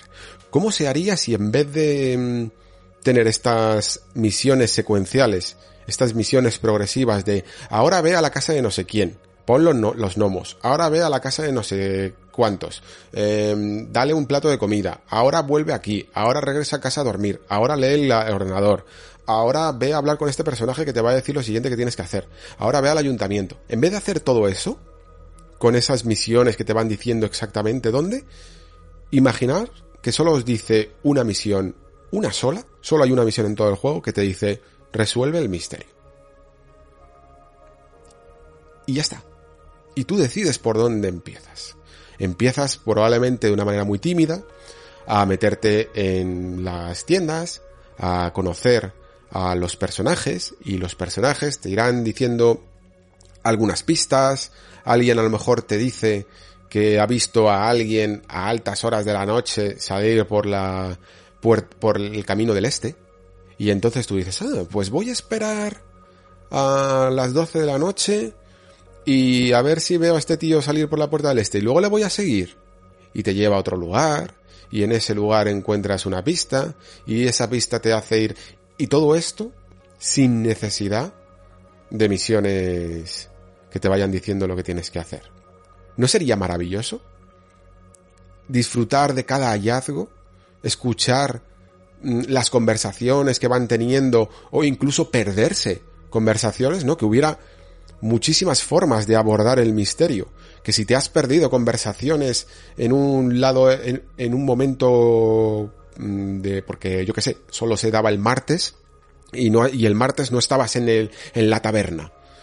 Pues lo puedas descubrir de otra manera por otro lado Mm, ir hablando con estos personajes, ir eh, teniendo un sistema de relaciones con ellos en los que a lo mejor a algunos les enfadas y por lo tanto se cierran sus pistas y tienes que encontrar otra manera, ¿no? De, de descubrir la información ir abriéndote, ¿no? A eh, otras localizaciones del pueblo según vayamos encontrando nuevas y nuevas pistas, ¿no? O incluso con estos sistemas que, como decía antes, de perro, gato, podamos eh, escuchar conversaciones privadas, rastrear objetos, el, el, olor de ciertos objetos que nos llevan a, a lugares donde alguien ha enterrado algo. Hay millones de maneras si el juego hiciera una única cosa que es dejar resolver a ti el misterio. Dejar que tú resuelvas el misterio. Eso sería un verdadero juego de resolver el asesinato, ¿no? Creo que un juego de mundo abierto, y de mundo abierto entendido como un espacio libre, no como un juego grande, ¿vale? De, mira cuántos kilómetros cuadrados tienes por recorrer. No, sino de espacio abierto, Gana enteros cuando tú decides siempre a dónde vas. Cuando tú te organizas la información que recibes, y creo que por eso funcionan juegos como Outer Wilds y fascinan tanto, ¿no? Porque eso que llamamos agencia, que no deja de ser eh, esta traducción un poco extraña de autonomía, ¿no? De independencia del jugador. Es lo que me parece tan maravilloso y de las posibilidades que tiene un medio interactivo, ¿no? ¿Podría permitirse que un mundo abierto realmente no, no crear misiones? Mm, yo creo que sí. Yo creo que es arriesgado. O sea, un mundo, quiero decir, un juego de mundo abierto comercial. Creo que es arriesgado, pero creo que también es factible. Y de nuevo vuelvo al ejemplo de Zelda. Creo que con muy pocas cosas incluso sin, un sistema tan, tan intrincado como he comentado con este The Good Life, Zelda eh, hace mucho con muy poco, ¿no? Porque sencillamente con el acto de ver, con el acto de ver, con tus ojos, con la cámara del juego, hace muchísimo. Porque tú te subes a, una, a un monte, a una montaña, a una atalaya, y empiezas a ver puntos calientes en el mapa, y los marcas. Y dices, aquí parece que hay algo. Aquí parece que hay algo. Y no hace falta que el juego te diga que hay algo. No hace falta más que mirar para ver que de repente hay algo, hay una isla más allá de, la, de, de los acantilados y que probablemente necesites algo más de energía eh, y de aguante para llegar a para llegar a ella con la parabela, por ejemplo.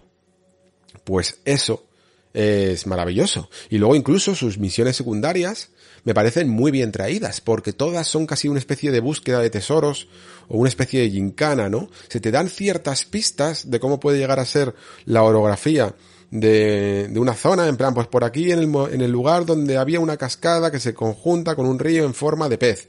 Pues ya sabes que, que alguna vez si te topas con algo parecido, mmm, puede haber algo interesante por ahí, ¿no? No hace falta ni siquiera que sean misiones específicas, sino pistas que te ayuden a conseguir tus objetivos principales. ¿No? Y que, y que simplemente a través de un rumor que están hablando dos personas, tú lo captas y sea eso una misión secundaria. Cuando separas tanto una misión principal de una misión secundaria, estás rompiendo eh, los objetivos de tu personaje, ¿no? Tu personaje se supone que debe hacer solo una sola cosa y que esa es su historia principal y por eso siempre parece que nos estamos entreteniendo con tonterías, ¿no? Narrativamente, pues sí, queda disonante, ¿no? Queda desligado de nuestros objetivos principales. Creo que las misiones secundarias deberían de ser un apoyo, casi siempre, a, la misión principal. Eh, sobre todo, se trata de que si te atreves a hacer un juego de este, de este estilo, no hace falta que todos lo sean, pero si te atreves, no crear un sistema de 500 misiones, sino pocas cuyas ramificaciones sean las que nos hagan ir de punto a punto. Un juego crea misiones normalmente para que se, para que recorras el mapa, ¿no? Para que no te pierdas nada de todo lo que ha creado el desarrollador. Pero creo que este acto de recorrer el mapa debería de ser un acto voluntario del jugador y no un, una, no como un guía turístico que te va diciendo, uy, no te pierdas el bosque que me he creado aquí, que está súper guapo. No, déjame que lo descubra yo, ¿no? En cierto modo, de hecho que me estoy yendo siempre mucho a los mundos abiertos, algunos Resident Evil funcionan también así, ¿no? ¿Qué se nos dice, por ejemplo, yo que sé, en la comisaría de Resident Evil 2 Remake? Se nos dice, abre esta puerta que hay en, la primera sala que entras de la comisaría. Aquí está esta estatua que tiene esta forma y que tiene estas figuras y que tienes que abrir para escapar de aquí. Y ahora tú apáñatelas, ¿no? Solo tenemos un objetivo. Y se crea todo ese puzzle y todo ese laberinto y todos esos em, puzzles dentro de puzzles que lo hacen tan elaborado, ¿no? Y que da la sensación de que es el jugador el que se está organizando porque para llegar a esta zona me voy a necesitar un arma mejor, el arma mejor está en este lugar, para llegar a este lugar necesito activar, necesito el código, el código está en otro lado. No, dejan de ser misiones secundarias, ¿no? Pero no es, pero el juego no te las pone apuntadas con una chincheta y te dice, eh, coge la escopeta, consigue la, el código de la escopeta. No, es lo suficientemente inteligente como para saber que tú vas a tener ganas de hacerlo, ¿no? Es que si nos fijamos, los juegos tienden a crear misiones que suelen ser muy complejas y que tienen como muchos puntos con argumentos muy elaborados que nos van a llevar al, al final de la aventura.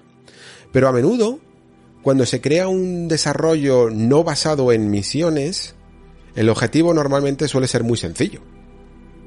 Mm, en un Resident Evil solo te dicen escapa. En Breath of the Wild te dicen acaba con Ganon y hasta luego. En Gone Home te dicen averigua qué ha pasado con tu familia, punto. O Bradin, averigua qué ha pasado en este barco. O Outer Wilds, averigua qué ha sucedido en este sistema solar. Y a veces no necesitas más. No todos los juegos evidentemente tienen que ser así, ¿eh? Pero creo que la verdadera libertad eh, pasa, esto que le podemos llamar casi no linealidad, pasa porque no todos los juegos tengan un sistema de misiones, una estructura de checkpoints que marcan que estamos siguiendo el orden descrito por el desarrollador, que nos marcan nuestros propios objetivos a cumplir y de formas y ritmos muy dispares. Y dejamos, y dejar sobre todo al jugador la autonomía suficiente para que deduzca los misterios que metemos dentro de los juegos, ¿no? Y para ello creo que se necesita un diferente tipo de guía. Uno, menos evidente y mucho más sutil. Evidentemente, esto tiene muchísimo más trabajo. Esto tiene una complicación monumental.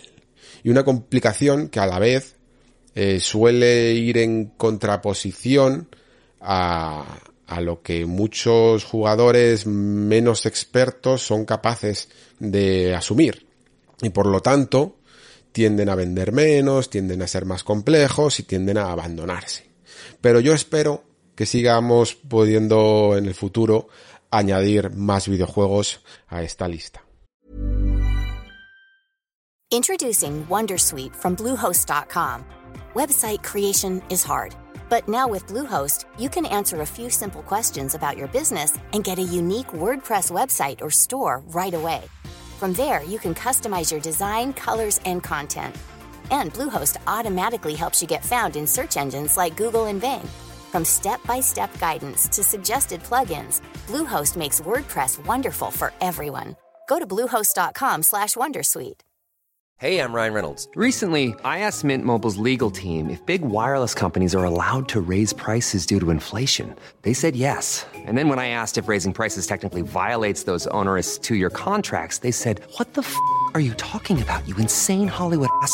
So to recap, we're cutting the price of Mint Unlimited from $30 a month to just $15 a month. Give it a try at mintmobile.com slash switch. $45 upfront for three months plus taxes and fees. Promo for new customers for limited time. Unlimited more than 40 gigabytes per month. Slows. Full terms at mintmobile.com.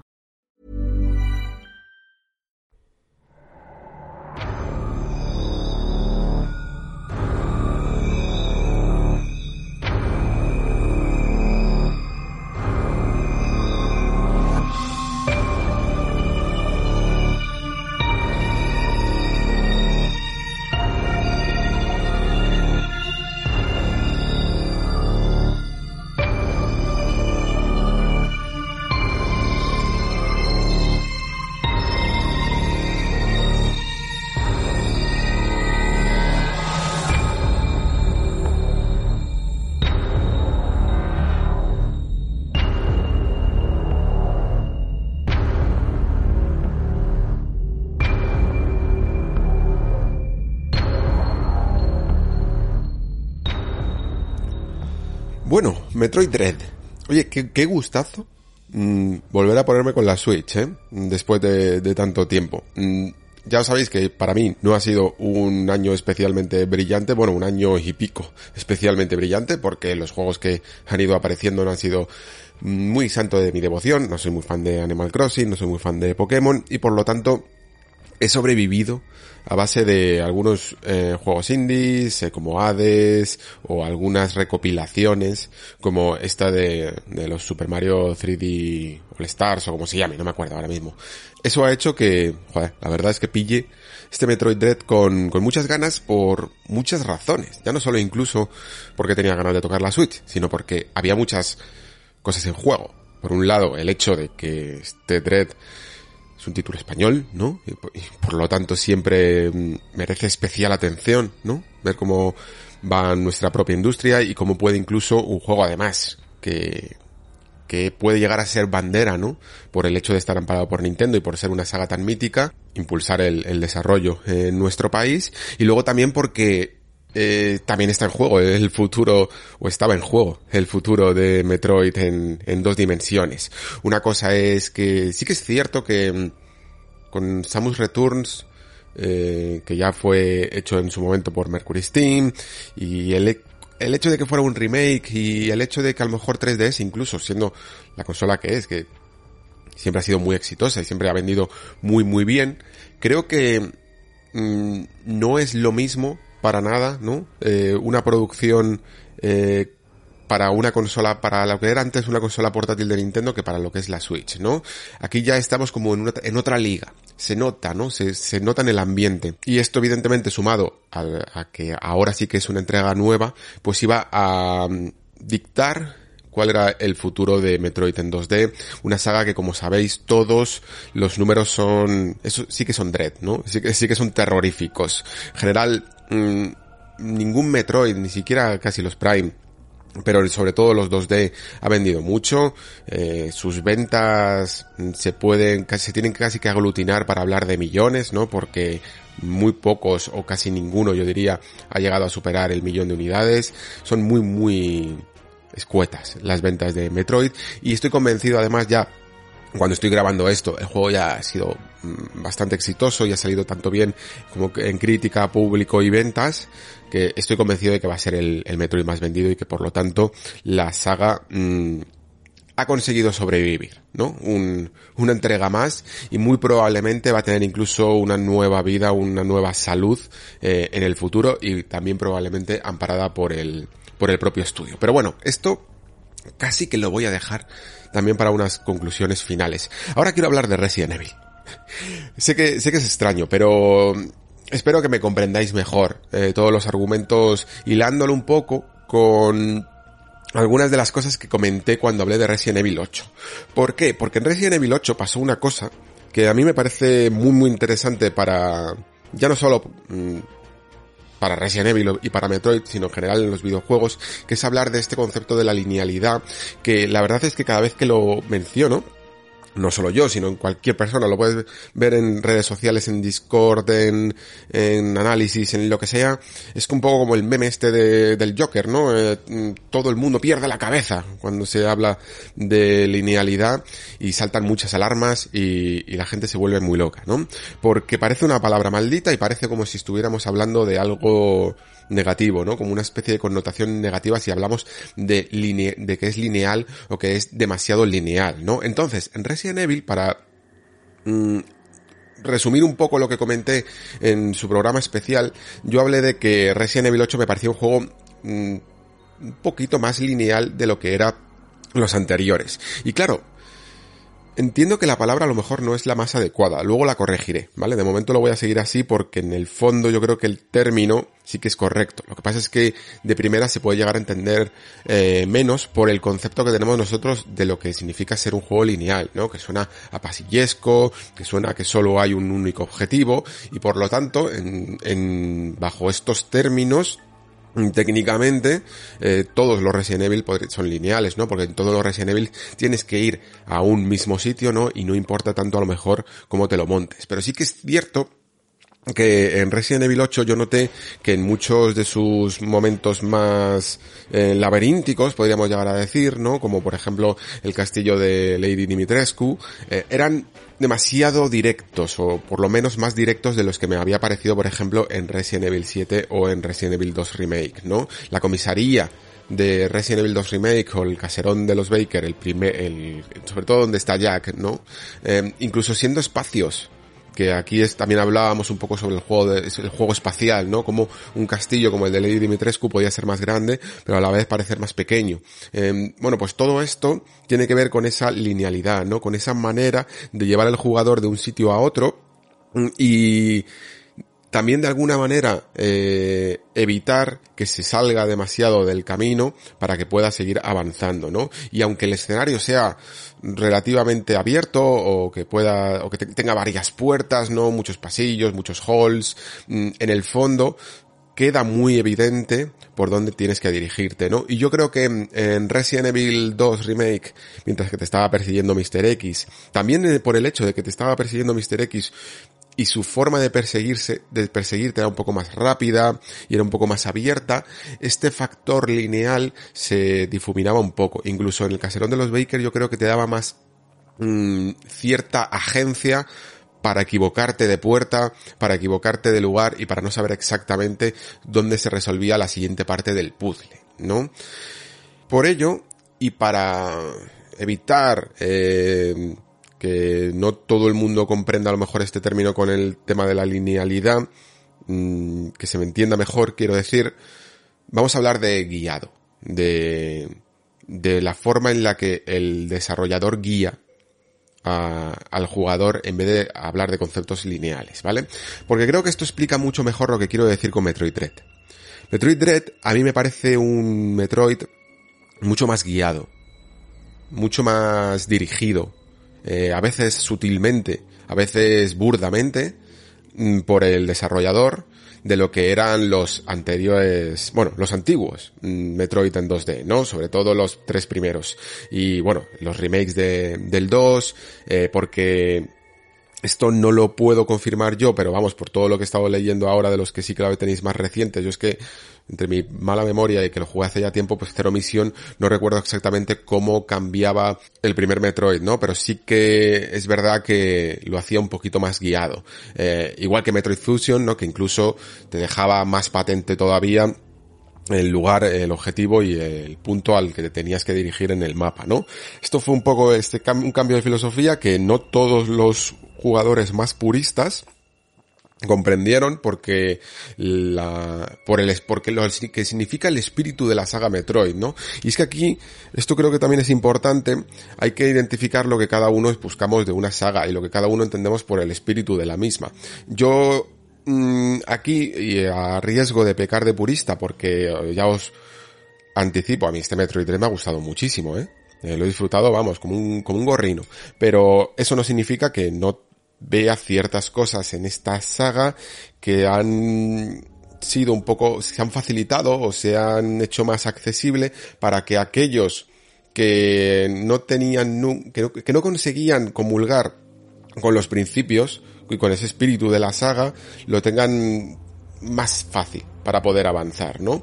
Y sí, soy consciente de que en este Metroid también puedes romper un poco el camino y conseguir los objetos en, eh, bueno, determinados tipos de objetos de un modo que no es el orden normal que te suele llevar el juego, ¿no? Y de esta manera, de hecho, el juego es consciente de que puedes alterar el orden de los power-ups y puedes conseguir ciertas cosas antes y por lo tanto, si lo haces así, también incluso se te recompensa con, por ejemplo, lo hemos visto en algunos de los jefes, ¿no? Cómo se te abre un camino, una alternativa de poder matar a ese jefe de una manera distinta, ¿no? Y además eh, muy cuidada y muy espectacular, con su propia cinemática y todo, como en el caso de Crate. Entonces, eh, ¿significa esto que, que claro, que entonces el juego es libre? Eh, y en parte sí, evidentemente, pero no es a lo que yo me estoy refiriendo. Por eso creo que era mejor cambiar ese término de linealidad, ¿no? Por guía, por, por un juego guiado. Porque mm, una cosa entonces no contradice la otra, ¿no? Creo que además eh, casi nadie en su primera partida va a alterar mucho el orden de conseguir ciertos objetos porque el juego te va sugiriendo ¿no? el camino más habitual. Mientras que Aún así, los jugadores expertos podrán forzar un camino alternativo para alterar el orden del juego. Por eso, eh, no es que sea estrictamente lineal, porque en el fondo no deja de ser un Metroid, pero sí que es bastante evidente que Mercury busca aquí como un camino ideal y lo guía demasiado, lo mm, ilumina demasiado para que no nos perdamos, ¿no? Si no queremos.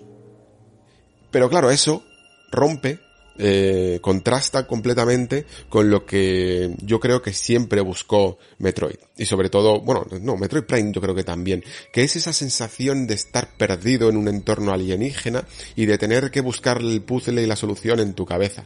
Eh, aquí realmente eso pocas veces se da porque pese a que no, no es un pasillo, pese a que no es un concepto de lo que podríamos llamar tradicionalmente como lineal, sí que eh, se utilizan ciertos mecanismos, ciertas técnicas, ciertos objetos incluso, ciertas formas de guiar al jugador hacia el, siguiente punto caliente del mapa al que eh, tendría que explorar. Entonces, esa estructura de Metroidvania y de sentirse perdido y de saber encontrar tu camino en un entorno hostil y sobre todo laberíntico, mm, se pierde un poco, ¿no?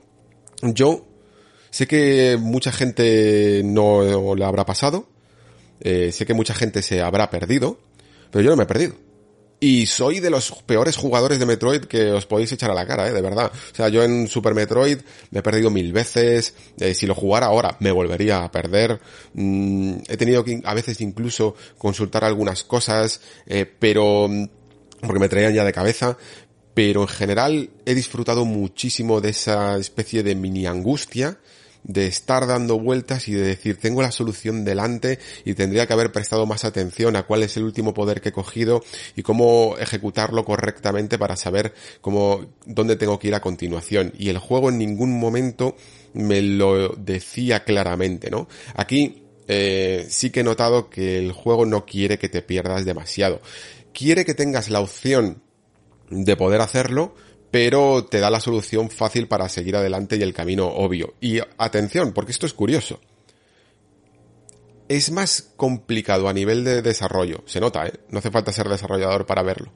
Es más complicado a nivel de desarrollo hacer esta guía y esta forma de retorcer el mapa para que siempre eh, salgas al lugar correcto donde tienes que dirigirte a continuación requiere un diseño de niveles mucho más trabajado, mucho más currado, mucho más iterado para saber, eh, para contrastar y probar y, saber exactamente que le estás eh, dejando bien y que no se puede eh, perder, que no se puede ir hacia otro lugar que, que no debería y todo este tipo de cosas es muchísimo más complicado que hacerlo a la antigua usanza, porque la antigua usanza es una exploración mucho más manual.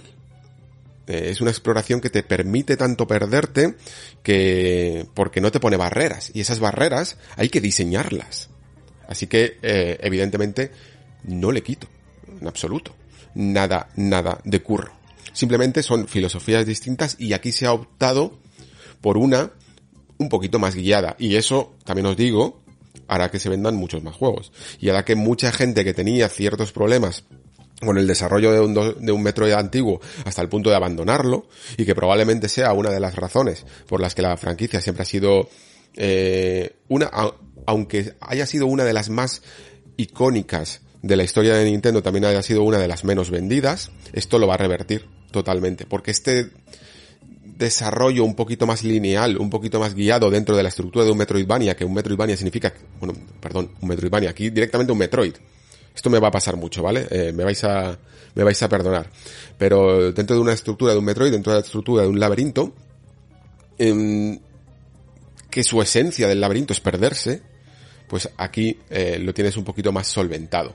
Para mí esto, claro, le hace perder un pelín de fuerza en el diseño de niveles, porque por lo general, yo cada vez que jugaba un Metroid, terminaba con, en ese momento, luego ya sabéis que tengo una memoria terrible, pero en ese momento terminaba con el mapa en la cabeza prácticamente. Eh, memorizando prácticamente todas las salidas hasta el punto de que no tenía que consultar tanto el mapa porque sabía perfectamente desenvolverme por él. Mientras que en Metroid Dread lo terminé, cuando estoy grabando esto, lo terminé la noche, lo he terminado la noche anterior y casi no me preguntes, eh, porque en mi cabeza no sería capaz de guiar a Samus por ninguno de los pequeños mundos. Mm, porque esto es lo que sucede, ¿no? Cuando te dicen exactamente dónde tienes que ir, pues eh, ya lo sabéis, es como cuando vamos con el GPS, ¿no? Incluso por una, por unas calles, por un barrio o, o en el coche. Tú no estás mirando tanto como estás mirando el mapita, ¿no? Y mientras que la exploración manual, aquella que te tienes que trabajar y que hace que tengas que estar mirando a todos lados en la calle, eh, cogiendo referencias visuales que te sirvan para decir, vale, por aquí he pasado, esta es la calle no sé qué, aquí hay una tienda de no sé qué. Eso es lo que hace que después te acuerdes y te formes un mapa mental, ¿no? Sucede mucho en los Souls, por ejemplo, y los pongo mucho de ejemplo porque son los mapas que casi más puedo recorrer en mi cabeza, que yo a día de hoy todavía puedo mm, manejarme en mi cabeza por el mapa de, por el burgo de los no muertos, ¿no? Casi todo el mapa de Dark Souls podría recorrerlo mentalmente con bastante acierto. Incluso a día de hoy, que hace ya un tiempo que no lo, que no lo rejuego, ¿no? ¿Por qué? ¿Por las rejugadas? No, no, no, tanto por las rejugadas, sino porque es un mapa en el que he pasado mucho tiempo y lo he tenido que memorizar muy bien para saber desenvolverme porque no había ningún tipo de ayuda ni de mapa, ¿no? Pues esto me solía suceder bastante con los Metroid una vez que los, que los terminaba. Sabía perfectamente dónde estaban las conexiones, sabía perfectamente dónde estaban las zonas, incluso mm, de tantas veces que había pasado, que esto es interesante, recordaba dónde estaban ciertos lugares bloqueados que, que me desbloqueaban misiles nuevos o, algún acceso extra eh, por el que tenía que continuar, ¿no? Y en Metroid Dread, eh, como digo, no he tenido tanto esa sensación porque incluso no hay una correspondencia orgánica en el mapa. Muchas veces incluso la solución obvia es pegar un teletransporte a un lugar completamente nuevo, ¿no? Y por lo tanto, eh, esta no favorece tanto la función de, de, explorar este mapa y de conseguir objetos. De hecho, si lo quieres hacer, normalmente te tienes que forzar a salir del camino establecido y darte unas vueltas por esos lugares que no terminan de estar del todo desbloqueados en el mapa, que no se terminan de ver, que están todavía un poco difuminados, para poder mm, salirte tú del camino, ¿no? Eh, no te vas a perder, por lo, cual, por lo tanto te tienes que salir tú del camino para conseguir objetos extra. Y por lo tanto, pues a lo que nos ha pasado a muchos, yo por lo que he estado recopilando un poquito vuestros, vuestro feedback en el Discord es que normalmente terminamos la campaña con una, con la mitad de los objetos descubiertos y es casi matemático, ¿no? Que casi todo el mundo terminemos con un 40 y pico, 50% de los objetos eh, desbloqueados. ¿Por qué? porque todo el mundo hemos seguido más o menos el mismo recorrido, ¿no? Si viéramos una línea que marcara nuestro recorrido, sería muy, muy similar en casi todas las partidas. Después, eh, sí, evidentemente hay un momento en el que tú ya puedes, cuando tienes todo desbloqueado, eh, tú ya puedes mm, desbloquear todos los todos los caminos y encontrar todos los eh, objetos extra que por cierto más allá de que bueno yo ya mm, por el puro acto de coleccionismo ya no hago nada eh, porque porque no porque ya ya pasó esa época para mí sí que debo reconocer que las veces que lo he hecho y porque me los he encontrado más que nada por el camino porque me he salido un poquito de ese de esa guía eh, me he encontrado con algunos, con algunas formas de conseguir, pues eso, packs de misiles o lo que sea, muy interesantes. Casi tan interesantes porque mm, son puzzles en sí mismos, la forma de conseguirlo no es en plan, ah, bueno, es que ya tengo el screw attack, así que ya puedo abrir esta, este muro. No, no, no. Es que tenías que resolver un puzzle de en plan, no, no, tienes que conseguir atravesar esta habitación desde la anterior habitación, yendo a toda pastilla con el, la super velocidad, eh, llegando a esta rampa en super velocidad para después cargar el salto aéreo, ¿no? Y, y poder desbloquear esta, este muro. Me ha gustado muchísimo. De hecho, tanto que ojalá eh, para el futuro mmm, los siguientes Metroid hubieran bueno, incluso recuperaran, porque yo diría que, este tipo de puzzles estaban dentro de la campaña principal en algunos Metroid, eh, recuperaran la opción de resolver pequeños puzzles de escenario dentro de la campaña principal, porque yo personalmente los disfruto muchísimo. Lo que pasa es que, claro, de nuevo, tienes que contar un poco con esa llamémoslo entre comillas, alienación de jugadores que son muy propensos a perderse en uno de estos entornos, ¿vale? Yo eso lo entiendo perfectamente. Aquí supongo pues que Mercury tendrá que eh, tener el eterno debate sobre si hasta qué punto te pasas de hardcore o no y hasta qué punto te lo van a reconocer tus jugadores de nicho o te lo van a castigar tus jugadores que a la mínima de cambio se pierden y y lo abandonan y te condenan al ostracismo de las bajas ventas. Esto, esto sucede mucho, ¿eh? Y vamos, Metroid sabe de esto más que nadie. Eso, eso por descontado. Sí que es verdad que en algunos momentos el juego es un poco, como decía antes, un, pelín burdo en esto de las guías, porque llega al punto incluso de, bueno, ponerte una, planta que es completamente indestructible hasta muy al final de la aventura para que no sea mm, de ninguna manera posible que te desvíes demasiado, ¿no? O hasta taparte eh, zonas muy, muy grandes del escenario para que no te desvíes tampoco demasiado o hasta el punto de que después de un jefe final eh, tu único camino alternativo, tu, o sea, tu único camino eh, posible sea un teletransporte. Con lo cual, la, la solución es evidente, ¿no? Escogerlo e irte a la siguiente zona. Esto es sin duda el aspecto que a mí personalmente mm, me ha gustado menos de Metroid Dread.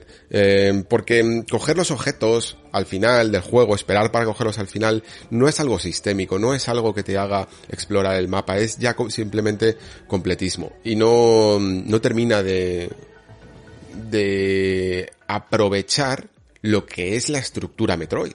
O sea, la estructura Metroid funciona así para dejar que el jugador organice su juego de una manera completamente libre. Si no le das la agencia para ello o le fuerzas demasiado el camino guiado eh, para que solo el jugador hardcore sea el que se salga del camino, pues es que no, no creo que funcione bien o que le permitas incluso a los jugadores tener esa, esa gran experiencia de estar, como decía antes, perdido en un mundo en un mundo hostil y en un mundo tan, tan desconocido y tan, tan difícil de, explorar. Se pierde ese factor exploración en pos de más ritmo, oye, que eso es muy importante, muy importante también.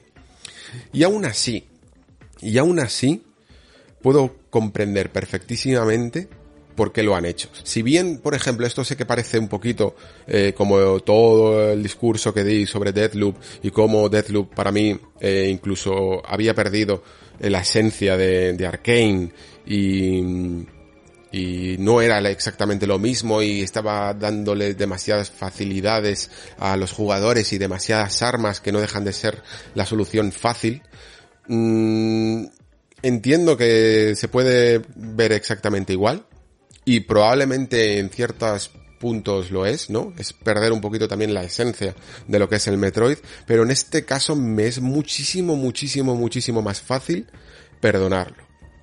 Quizá porque la supervivencia de Metroid en 2D esté un poco más en juego.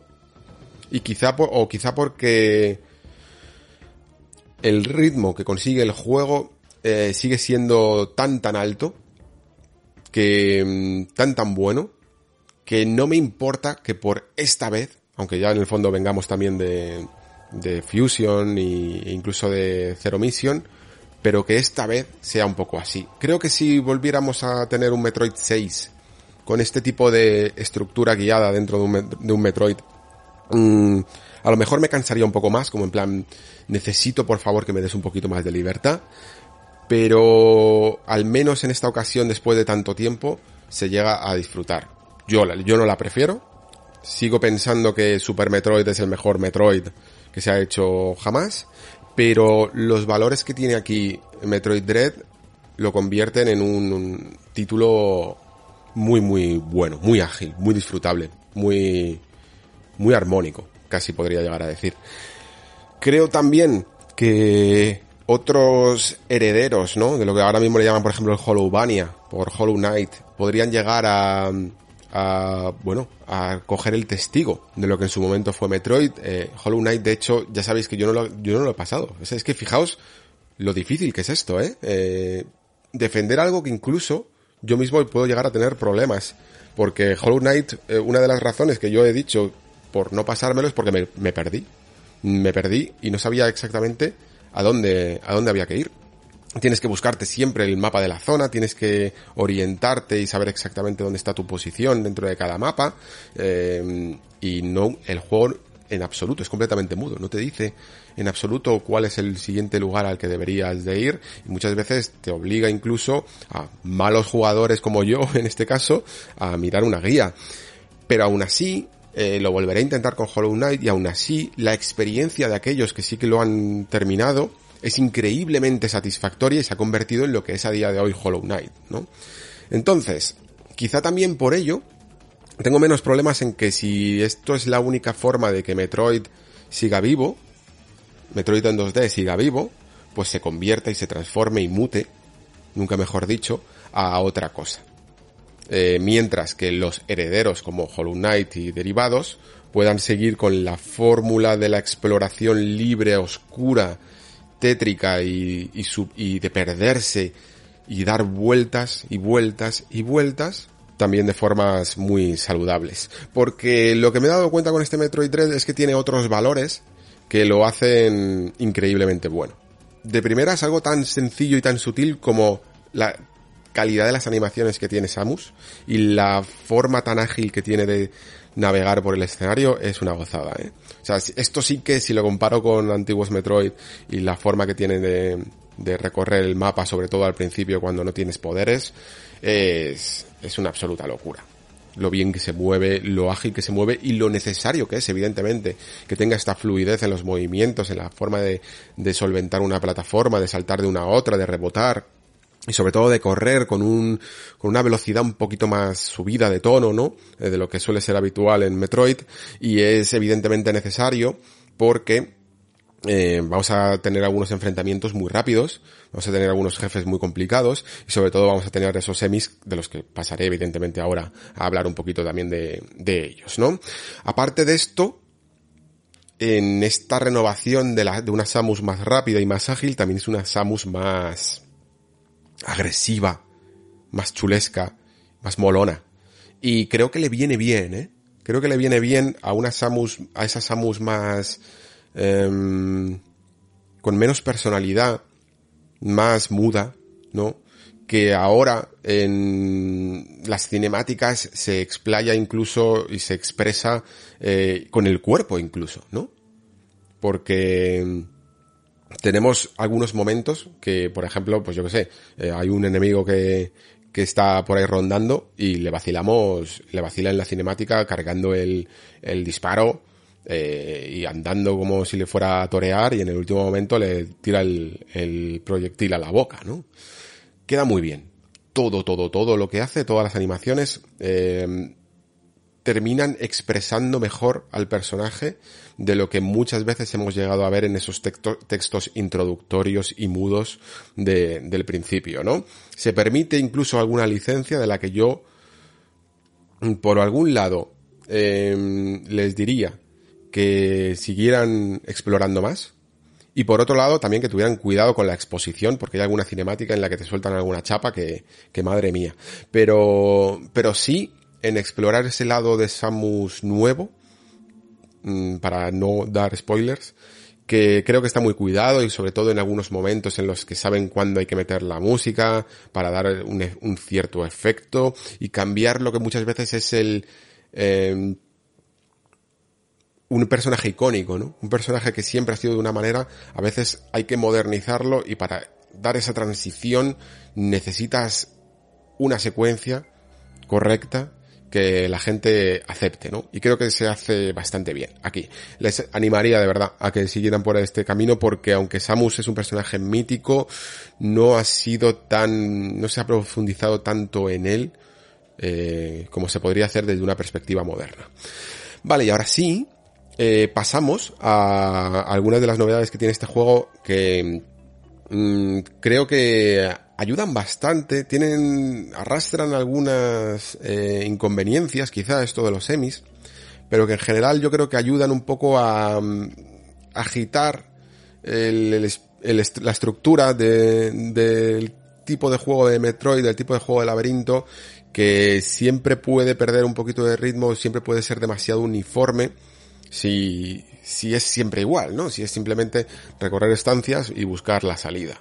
Esto de los semis, creo que, aunque era una idea un pelín heredada incluso también de esa pequeña idea que tuvo Fusion y que Sakamoto en su momento mm, dijo que bueno que le habría que ya la tenía en la cabeza no y que le habría gustado eh, hacerla en su momento pero que la tecnología no estaba disponible para ello bla bla bla bla bla bla y que en el fondo no deja de ser tener a ese, a ese enemigo eh, inmortal, ¿no? Ese enemigo que no puedes matar al menos de primeras, persiguiéndote por una zona del escenario, muy a lo Resident Evil, ¿no? Como decía un poco antes incluso esa estructura, ¿no?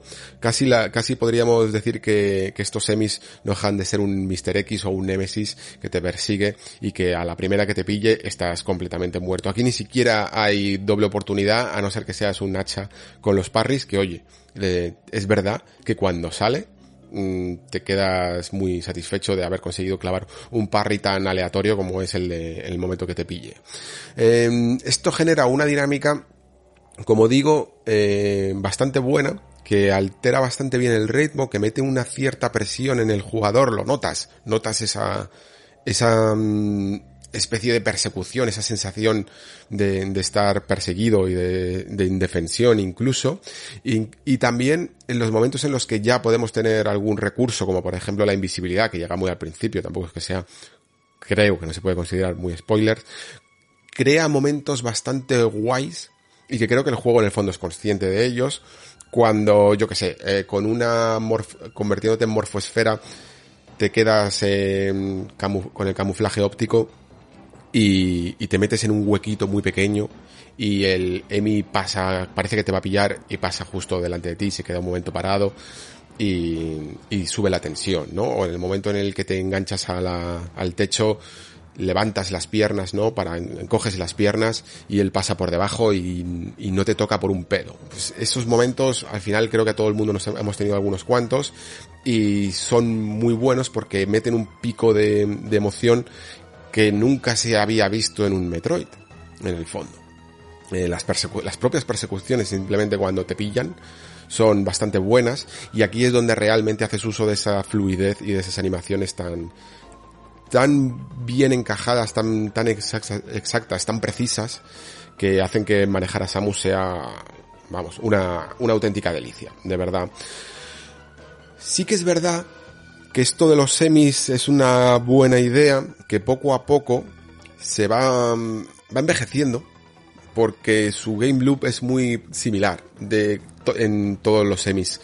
quizá, no sé si para el futuro o, o hasta qué punto se podría haber hecho, cada uno tendría que tener su propia estrategia, ¿no? Todos al final se resuelven prácticamente de la misma manera.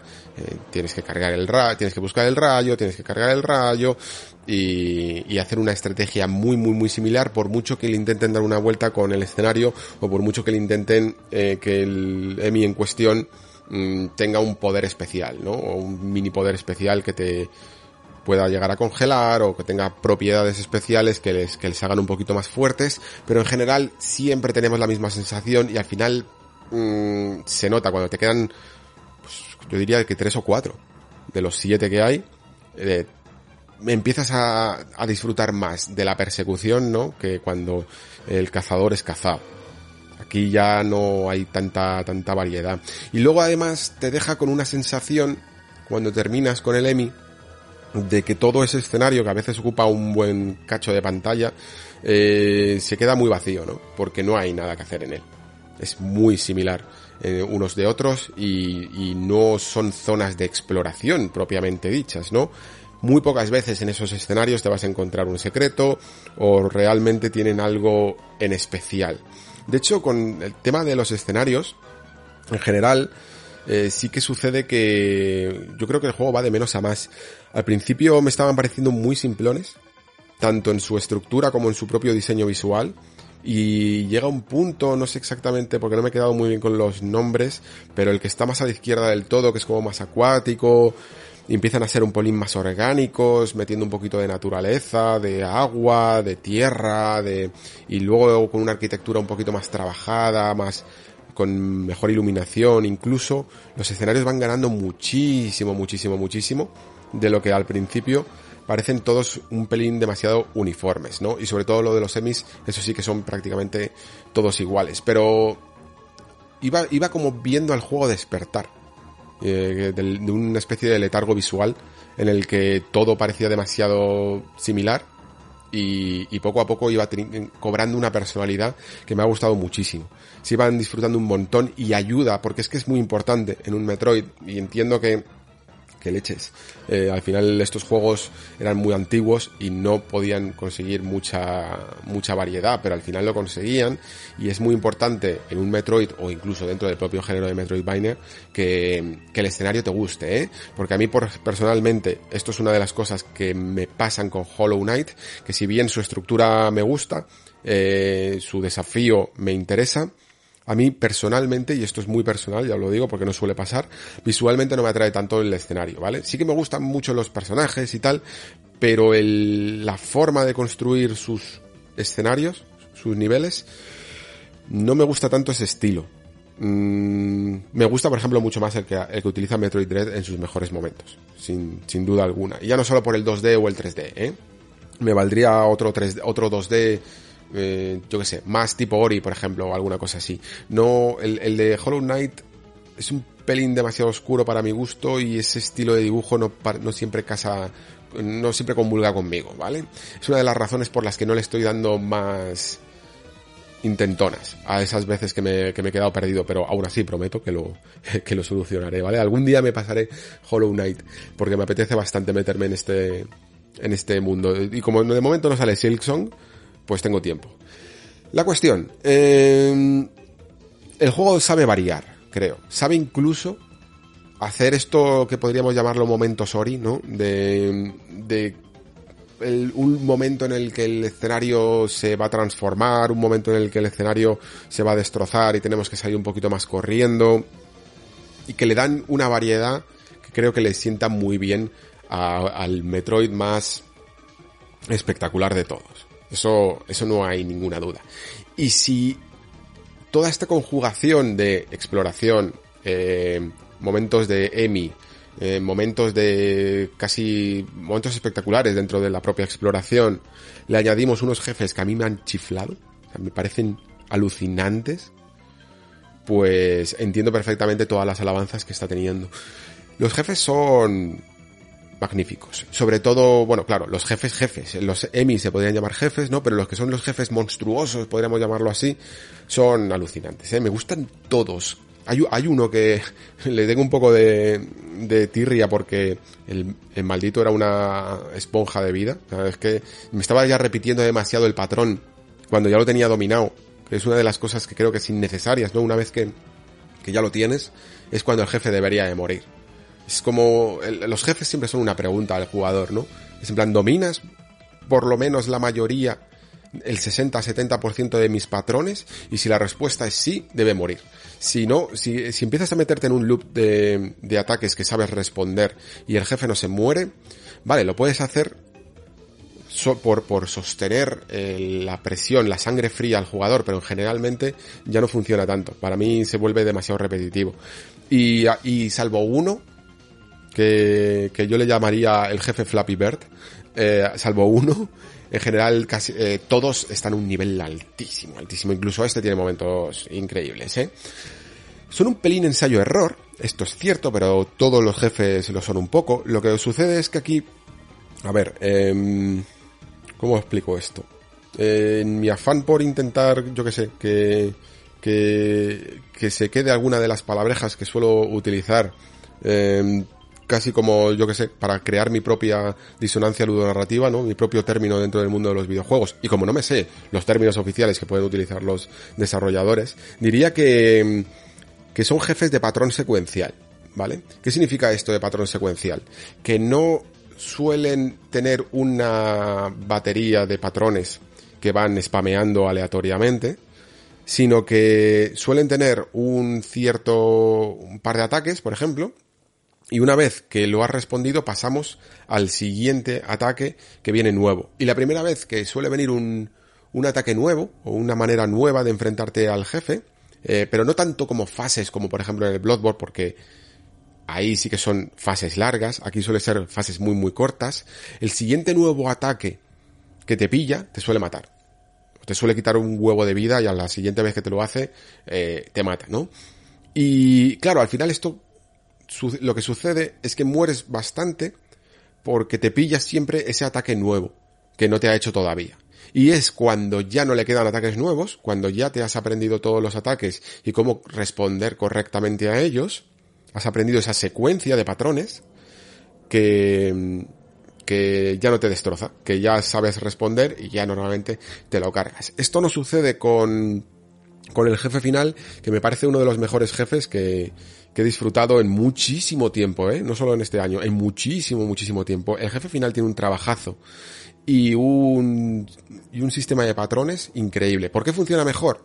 Porque este, a diferencia de, voy a intentar aquí ir con, muy, con mucho cuidado, ¿vale? No os preocupéis. A diferencia de lo que estoy hablando de estos patrones secuenciales que se sustituye uno por otro, mmm, el, el jefe es más tradicional y es más de fases, ¿vale? Y por lo tanto, eh, tú tienes que aprender correctamente todo lo que sucede. Es como, como en un Souls o como en cualquier, en cualquier, no hace falta irse a los Souls, como en cualquier jefe tradicional, ¿no?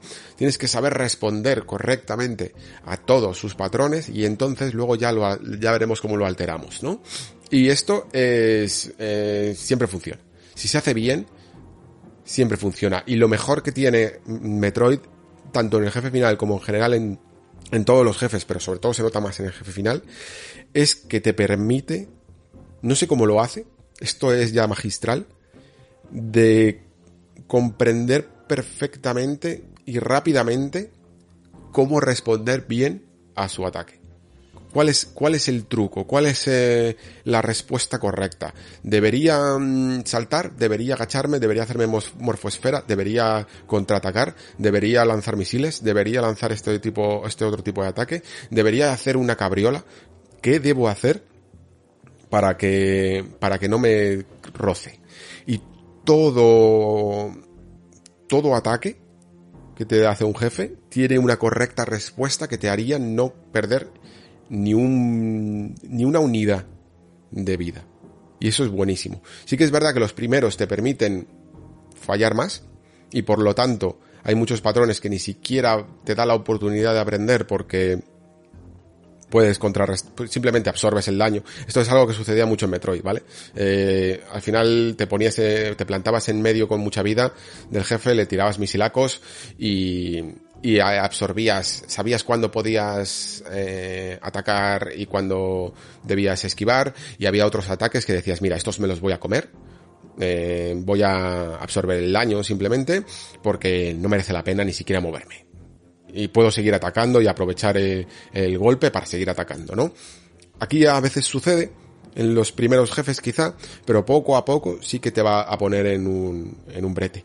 Y no solo los jefes que se podrían llamar finales, ¿no? Sino que hay mucho subjefe, mucho subjefe, que tiene también mmm, patrones preciosos. Es que, es que es la, patrones elegantes. A mí lo que me mola del juego ya no solo es que te sabe educar para, para eliminar sus amenazas, sino que luego sabe hacer para que, a través de respuestas elegantes. Y, y, no solo elegantes de bien, de ingeniosas, sino que quedan bien en pantalla. Cuando le pegas un esquive a un jefe, o pegas un salto, salto, esquive, esquive, y te vas al otro lado, y cosas así, quedan súper bien. Es maravilloso, de verdad. En general, casi todo lo, casi todo lo de los jefes, salvo, por ejemplo, hay alguna cosa que sí que no me gusta, ¿eh? Que es la, a mí no me gustan nada los Quick Time Events. Esto yo no sé si lo he dejado aquí alguna vez claro, pero los odio a muerte. Y este juego no tiene exactamente Quick Time Events, tiene parries, y a mí los parries jugables son una de las cosas que más me gusta de, del universo, pero los parries en cinemáticas no me gustan nada, ¿vale?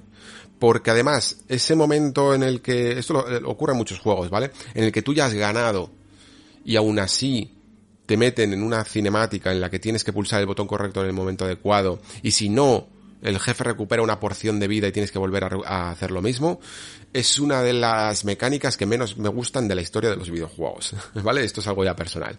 Pero en general el parry, el parry cinemático eh, no me parece una mecánica satisfactoria, ¿vale?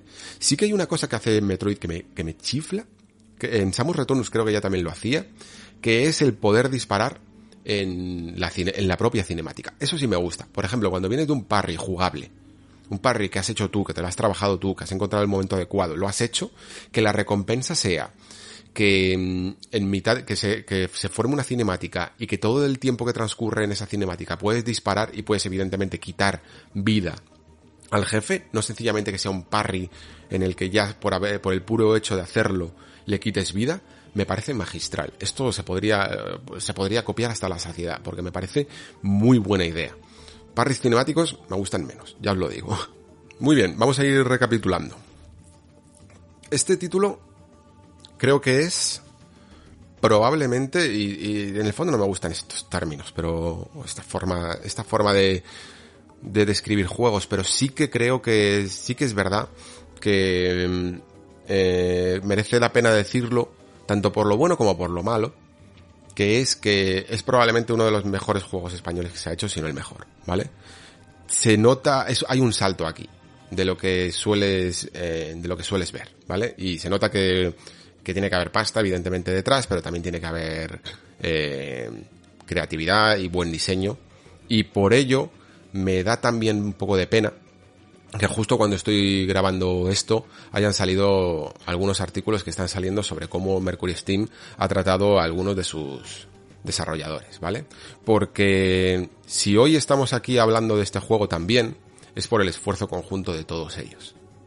Y no se puede dejar a ninguno por mucho que haya trabajado más o menos tiempo en un desarrollo. Si has trabajado, lo mínimo, lo mínimo que le puedes hacer para agradecer su trabajo es reconocerlo y ponerle en los títulos de crédito porque ya no solo ese orgullo de haber trabajado en lo que podríamos considerar uno de los mejores juegos que se han hecho en la historia de este país, sino que además le vas a permitir abrirle puertas para que pueda seguir creciendo como desarrollador de dentro o fuera de este país. Porque poder decir a día de hoy que has hecho Metroid Dread, que has trabajado en Metroid Dread, es ya un, una tarifa plana, yo creo, de, trabajo.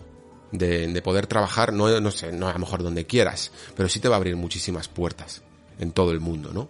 Y es terrible que muchos, que muchos no puedan decir esto, al menos eh, abiertamente, porque yo entiendo que, no sé, como que, algún desarrollador me corrija, pero yo sinceramente, si hubiera trabajado en, en un juego como este, y, me dijeran que no, y no salgo los títulos de crédito, a mí me da igual, yo me llevo todos los assets que haga falta y demuestro que esto lo he hecho yo y que esto lo he hecho yo y, y vamos, aunque sea por lo bajín y en la entrevista, yo lo digo, porque es para estar verdaderamente orgulloso de lo que de lo que se ha hecho. Y no me mola nada las declaraciones que estoy viendo. No me mola nada ni las declaraciones que estoy viendo ni los salarios que estoy escuchando eh, que estoy leyendo. Porque no puede ser que un desarrollador senior cobre 28.000 euros al año para hacer este juego. Este juego es de primer nivel. Este juego es un juego que va a pasar a la historia muy probablemente. Y no puede estar hecho por gente que tenga mm, salarios tan bajos. Lo digo de verdad, ¿eh? O sea, no, no porque 28.000 euros me parezca un salario bajo, me parece un buen salario, pero no me parece un salario bueno para un desarrollador de videojuegos de primer nivel. Así de, así de claro, ¿no? Que estaban, creo, los juniors por 22.000 o 24.000 y los seniors por 28.000. ¿Qué es esto?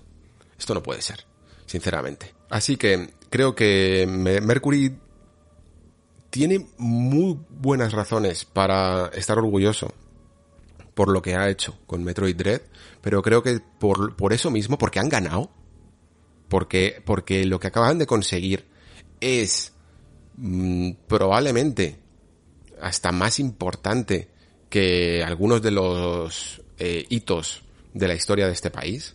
Está al mismo nivel, o sea, probablemente por encima de lo que hicieron con Lords of Shadow y probablemente al mismo nivel o por encima de lo que se hizo en su momento con Comandos. Por eso mismo, porque han ganado, porque van a tener ya siempre la fama, porque van a tener el reconocimiento, porque Nintendo probablemente les va a poner con otros, con otros proyectos incluso más importantes y con más dinero, creo que deberían, de verdad, de dejar que todo el mundo gane con ellos. De recular con esa política que tienen y permitir que todo el mundo tenga su debido reconocimiento. De verdad. Eh, solo van a ganar más haciendo esto. Y luego, por supuesto, también ajustando esas políticas de empresa para conseguir mejores condiciones y, sobre todo mejores salarios. Porque no puede ser, porque esto es equivalente a que el, un, equipo de primera división mm, de, de, las, de los que están ganando la liga les paguen 28.000 euros al año a sus jugadores. No puede ser. Y no puede ser porque es la razón por la que después, cuando me voy de viaje eh, y me voy a otros estudios, me encuentro a gente en, en muchas mesas. Y me dicen, ah, ¿eres español? Sí, sí. Porque no pueden trabajar aquí con, este, con estos salarios y a veces también con estas condiciones. Es la nota oscura de lo que es un juego, no, no diría perfecto, no diría que mi Metroid eh, favorito, pero un Metroid que he disfrutado muchísimo, muchísimo, muchísimo. Y como decía antes, eh, en absoluto lo puedo comparar con lo que me sucedió con Deathloop. Porque Deathloop es una fórmula de Arkane que, aunque creo que es buena, a mí no me terminó de convencer. Y sin embargo, si esto es lo que hace falta para que haya más Metroid en el futuro, yo lo compro de todas, todas, ¿vale? Eh, yo puedo tener mis quejas y mis preferencias y mi manera de disfrutar de la saga y también sé hacerme a un lado cuando hace falta eh, porque el resultado es bueno. Y creo que Metroid Dread hace cosas mm, buenísimas, buenísimas, de verdad. Si me hubiera permitido, simplemente me hubiera permitido mm, perderme un poquito más, hay un momento en el juego en el que mm, consigues el salto aéreo, este comentaba antes, este que, te impulsa hacia arriba por, eh, por la supervelocidad y tal, en el que el teletransporte no es tan evidente. No está después justo de que lo consigas, que es lo que suele suceder, sino que está bastante lejos. No sé si está ni siquiera en la misma zona, pero, pero está bastante lejos y, la zona no queda tan clara. De hecho, tienes que pasar por una zona en la que rompes esos eh, los, los, bloques y tal para, para poder hacerlo. Tienes que mirar el mapa un poquito más mejor de la cuenta de lo que lo has hecho hasta ahora. Y ese momento, solo ese momento, funcionó muchísimo, muchísimo mejor que, que el resto. y es verdad que incluso eh, a la larga, eh, a medida que ibas avanzando de ese punto hacia el final del juego, el eh, no era el teletransporte tan evidente o el camino a seguir no era tan evidente y todos esos pequeños momentos funcionaban mucho mejor porque yo conseguí una exploración controlada, ¿vale? Sabía dónde tenía que ir porque me parecía bastante evidente que era este lugar porque estaba, en estaba cerca, eh, tenía la, la, eh, la difuminación del mapa era la correcta para saber que era por ahí, pero eso me permitió dar unas vueltas para encontrar más misiles, para encontrar más objetos y disfrutar más de esos pequeños puzzles que tiene el juego. Si esto lo favorecen más, no hace falta que pierdan esa guía, ¿no? Ese, ese sistema que han utilizado para sugerir el camino a seguir, pero si logran mezclarlo todo con, con una exploración un poquito mejor que aproveche la esencia de, de Metroid, porque si no aprovechamos la esencia de un laberinto, y sabemos exactamente en qué momentos debemos de girar en estos laberintos, ¿para qué construir un laberinto? ¿no? Entonces, pues que Metroid sea simplemente un juego más 2D, eh, como, como cualquier otro título 2D que no sea un Metroidvania. Y ya está. Eh, pero si utilizamos las facultades de un Metroid y de un, y de un laberinto, pues utilicémoslo al 100%, ¿no? Bueno, pues esa, esa podría llegar a ser eh, sobre todo mi máxima queja en lo que creo que es un título, por otro lado, eh, fabuloso. Entiendo perfectísimamente la emoción que está suscitando en muchos jugadores, tanto viejos como nuevos. ¿eh? Creo que, sí, que habrá todavía algún purista que, que sea más recalcitrante que yo y rechace más algunas de estas eh, novedades, pero en general la recepción está siendo muy buena porque el título lo es es la Samus correcta, es, tiene una, tiene una acción mucho mejor trasladada, quizá en algunos momentos, para algunos jugadores, se pueda, mm, no sé cómo, cómo decirlo, liar un poco por el esquema de control, ¿vale? Porque aunque el esquema de control, yo a medida, yo al principio estaba diciendo, uy, qué raro, ¿por qué no aprovechas en esta ocasión que tienes? Porque en 3DS era un poco complicado, pero ¿por qué no aprovechas ese disparo libre con el stick derecho? Y es que no, es que el esquema utiliza tantos botones que es muy complejo hacerlo de otra manera. Entiendo perfectamente que no te deje cambiar el, esquema de control, ni mapear los botones, ni tocar absolutamente nada, porque es que ya es bastante difícil de por sí, pero es que hay algunos momentos en los que tienes que tocar cuatro botones, apretar L, apretar ZR, apretar I, mover el stick. Es casi, vamos, me recuerda, me, entraron recuerdos, fijaos, reminiscencias, a esos momentos, no sé si os acordáis, en Metal Gear Solid 2, que, tenía un control súper complejo, en los que sencillamente para eh, estar pegado a un muro y salir del muro disparando por una esquina y ponerte en primera persona, había que apretar como cinco botones, o sea, las manos se te engarrotaban de tantos botones que había que apretar. Bueno, pues es esa sensación, ¿no? De un control que es complejo, ¿no? Y no sé si tiene buena solución. La verdad es que todo esto de los, de tener que sostener R para abrir el compartimento de misiles se le puede dar una vuelta, pero es que ni siquiera yo ahora mismo sabría muy bien cómo hacerlo. Es relativamente complejo.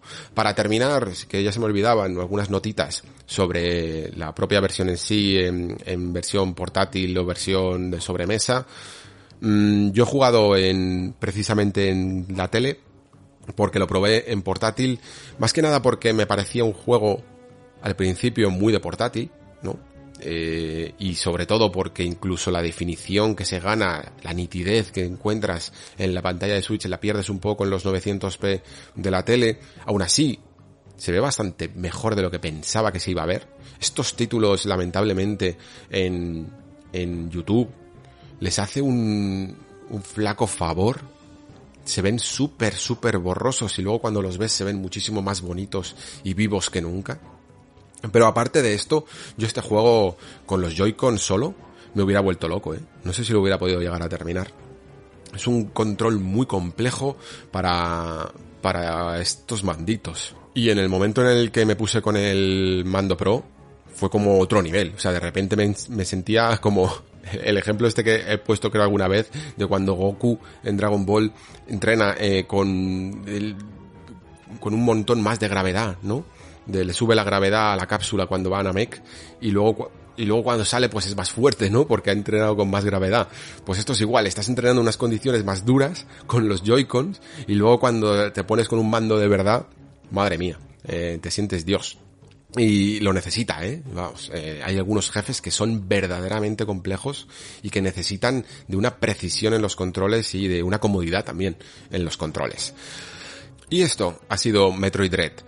Creo que mm, su continuidad en la Fórmula 2D está asegurada.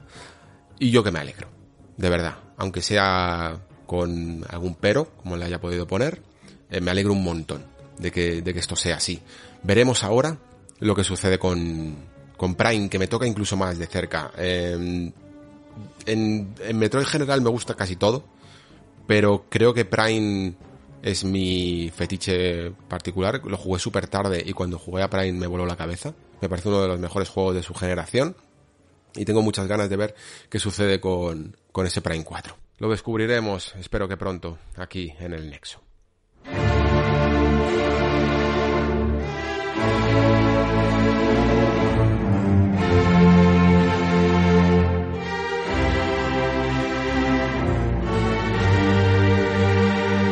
Y hasta aquí el podcast de esta semana. La verdad es que se está quedando, como, como os decía en otros capítulos, se está quedando una temporada muy temática. Está claro que se están explorando ciertas fórmulas y ciertos temas, o por lo menos yo creo, lo creo detectar así, ¿no? Alrededor de cómo hacer el videojuego en esta nueva generación. Sobre todo uno de los temas que más me interesan a mí para esta generación es cómo se cubre todo este ah, sistema de guías de exploración y de linealidad, no linealidad y sensación de libertad y forma de estructurar las misiones que van a tener eh, ciertos juegos de sobre todo grandes eh, de mundo abierto un poquito más ambiciosos y no y no solo de mundo abierto ¿eh? también yo que sé eh, un poquito más reducidos y luego también cómo los propios estudios y su personalidad podemos decirlo de este, con ese término eufemístico, hacen que se permita un cierto reciclado dentro de sus assets y de su forma de actuar, ¿no? Lo hemos hablado ya con God of War, lo hemos hablado ahora con Elden Ring, lo hemos hablado con Judgment, lo hemos hablado con Capcom y Resident Evil, lo hemos hablado con un montón de juegos, y con, evidentemente con Ubisoft. Eh, y, con, y con sus franquicias. Creo que también es otro tema muy interesante de explorar. Y en el futuro, ¿qué queda por explorar? Pues bueno, eh, la verdad es que de lo que queda de este año, ya, ya, he cubierto un poco Metroid Dread, que era quizá uno de los que más me apetecían, y quedan todavía pues algunos cuantos juegos, algunos me apetecen menos, ya, ya lo he comentado, y otros me apetecen más, como por ejemplo eh, ese Forza Horizon 5, que ya está ahora sí en el horizonte, ¿vale? Queda, queda muy poquito, para, para, tener la última entrega de, de, Playground Games. Y la próxima semana, casi más directo, yo creo que ya tendré preparado, no estoy seguro, pero creo que sí, que tendré ya preparado un poquito alguna reflexión sobre esa versión eh, de realidad virtual de Resident Evil 4. Que siendo de realidad virtual entiendo que a lo mejor a no todo el mundo eh, sea santo de su devoción, pero creo que al menos mínimamente eh, interesará. Después hay por ahí algunos juegos también interesantes que ya veré si traigo al programa o no, dependiendo un poquito del tiempo y de si los puedo conseguir y tal pronto pero eh, quedan todavía algunos cuantos, algunas cuantas citas eh, importantes. Ya sea, creo que se ha concretado la fecha, ahora mismo no me la sé, pero es a principios de diciembre, la fecha de, ya lo sabéis, de los Game Awards, que no es que sea una cita que a mí me particularmente me haga mucha ilusión por el tema de los premios, aunque este año mm, va a ser curioso, porque no es como el típico año que hay un gran candidato o un par de gran candidatos muy fijos de súper alto nivel que van a arrasar y ese tipo de cosas, ¿no? Sino que puede estar la cosa entre muchos más. Pero aparte, evidentemente de los premios, pues están los anuncios, ¿no? Los anuncios que siempre terminan con alguna sorpresa que merece mucho la... A mí me arreglan el programa, eso está clarísimo. El 9 de diciembre de 2021 va a ser esos Game Awards, o sea que ya más o menos queda mes y medio para que los tengamos por aquí. Y los cubriremos, evidentemente, en el Nexo. Y yo creo que con esto más o menos, pues iremos avanzando esta primera parte de la temporada de lo que es 2021 y ya entraremos en 2022, que va a ser fuerte, ¿eh? 2022, entre retrasos y que suele ser uno de los gran, de las grandes añadas eh, proporcionalmente, ¿no? De la generación, vamos a tener cosas serias de las que hablar. A ver si salimos incluso de los temas recurrentes del Nexo para poder hablar de... Eso será buena noticia, ya no solo por no repetirnos, sino porque significará que hay nuevos juegos que están explorando nuevas cosas. Y eso siempre es interesante. Muy bien chicos, pues sin más, muchísimas gracias, como siempre digo, por estar ahí. Muchísimas gracias por escuchar. Se despide Alejandro Pascual. Hasta el próximo programa.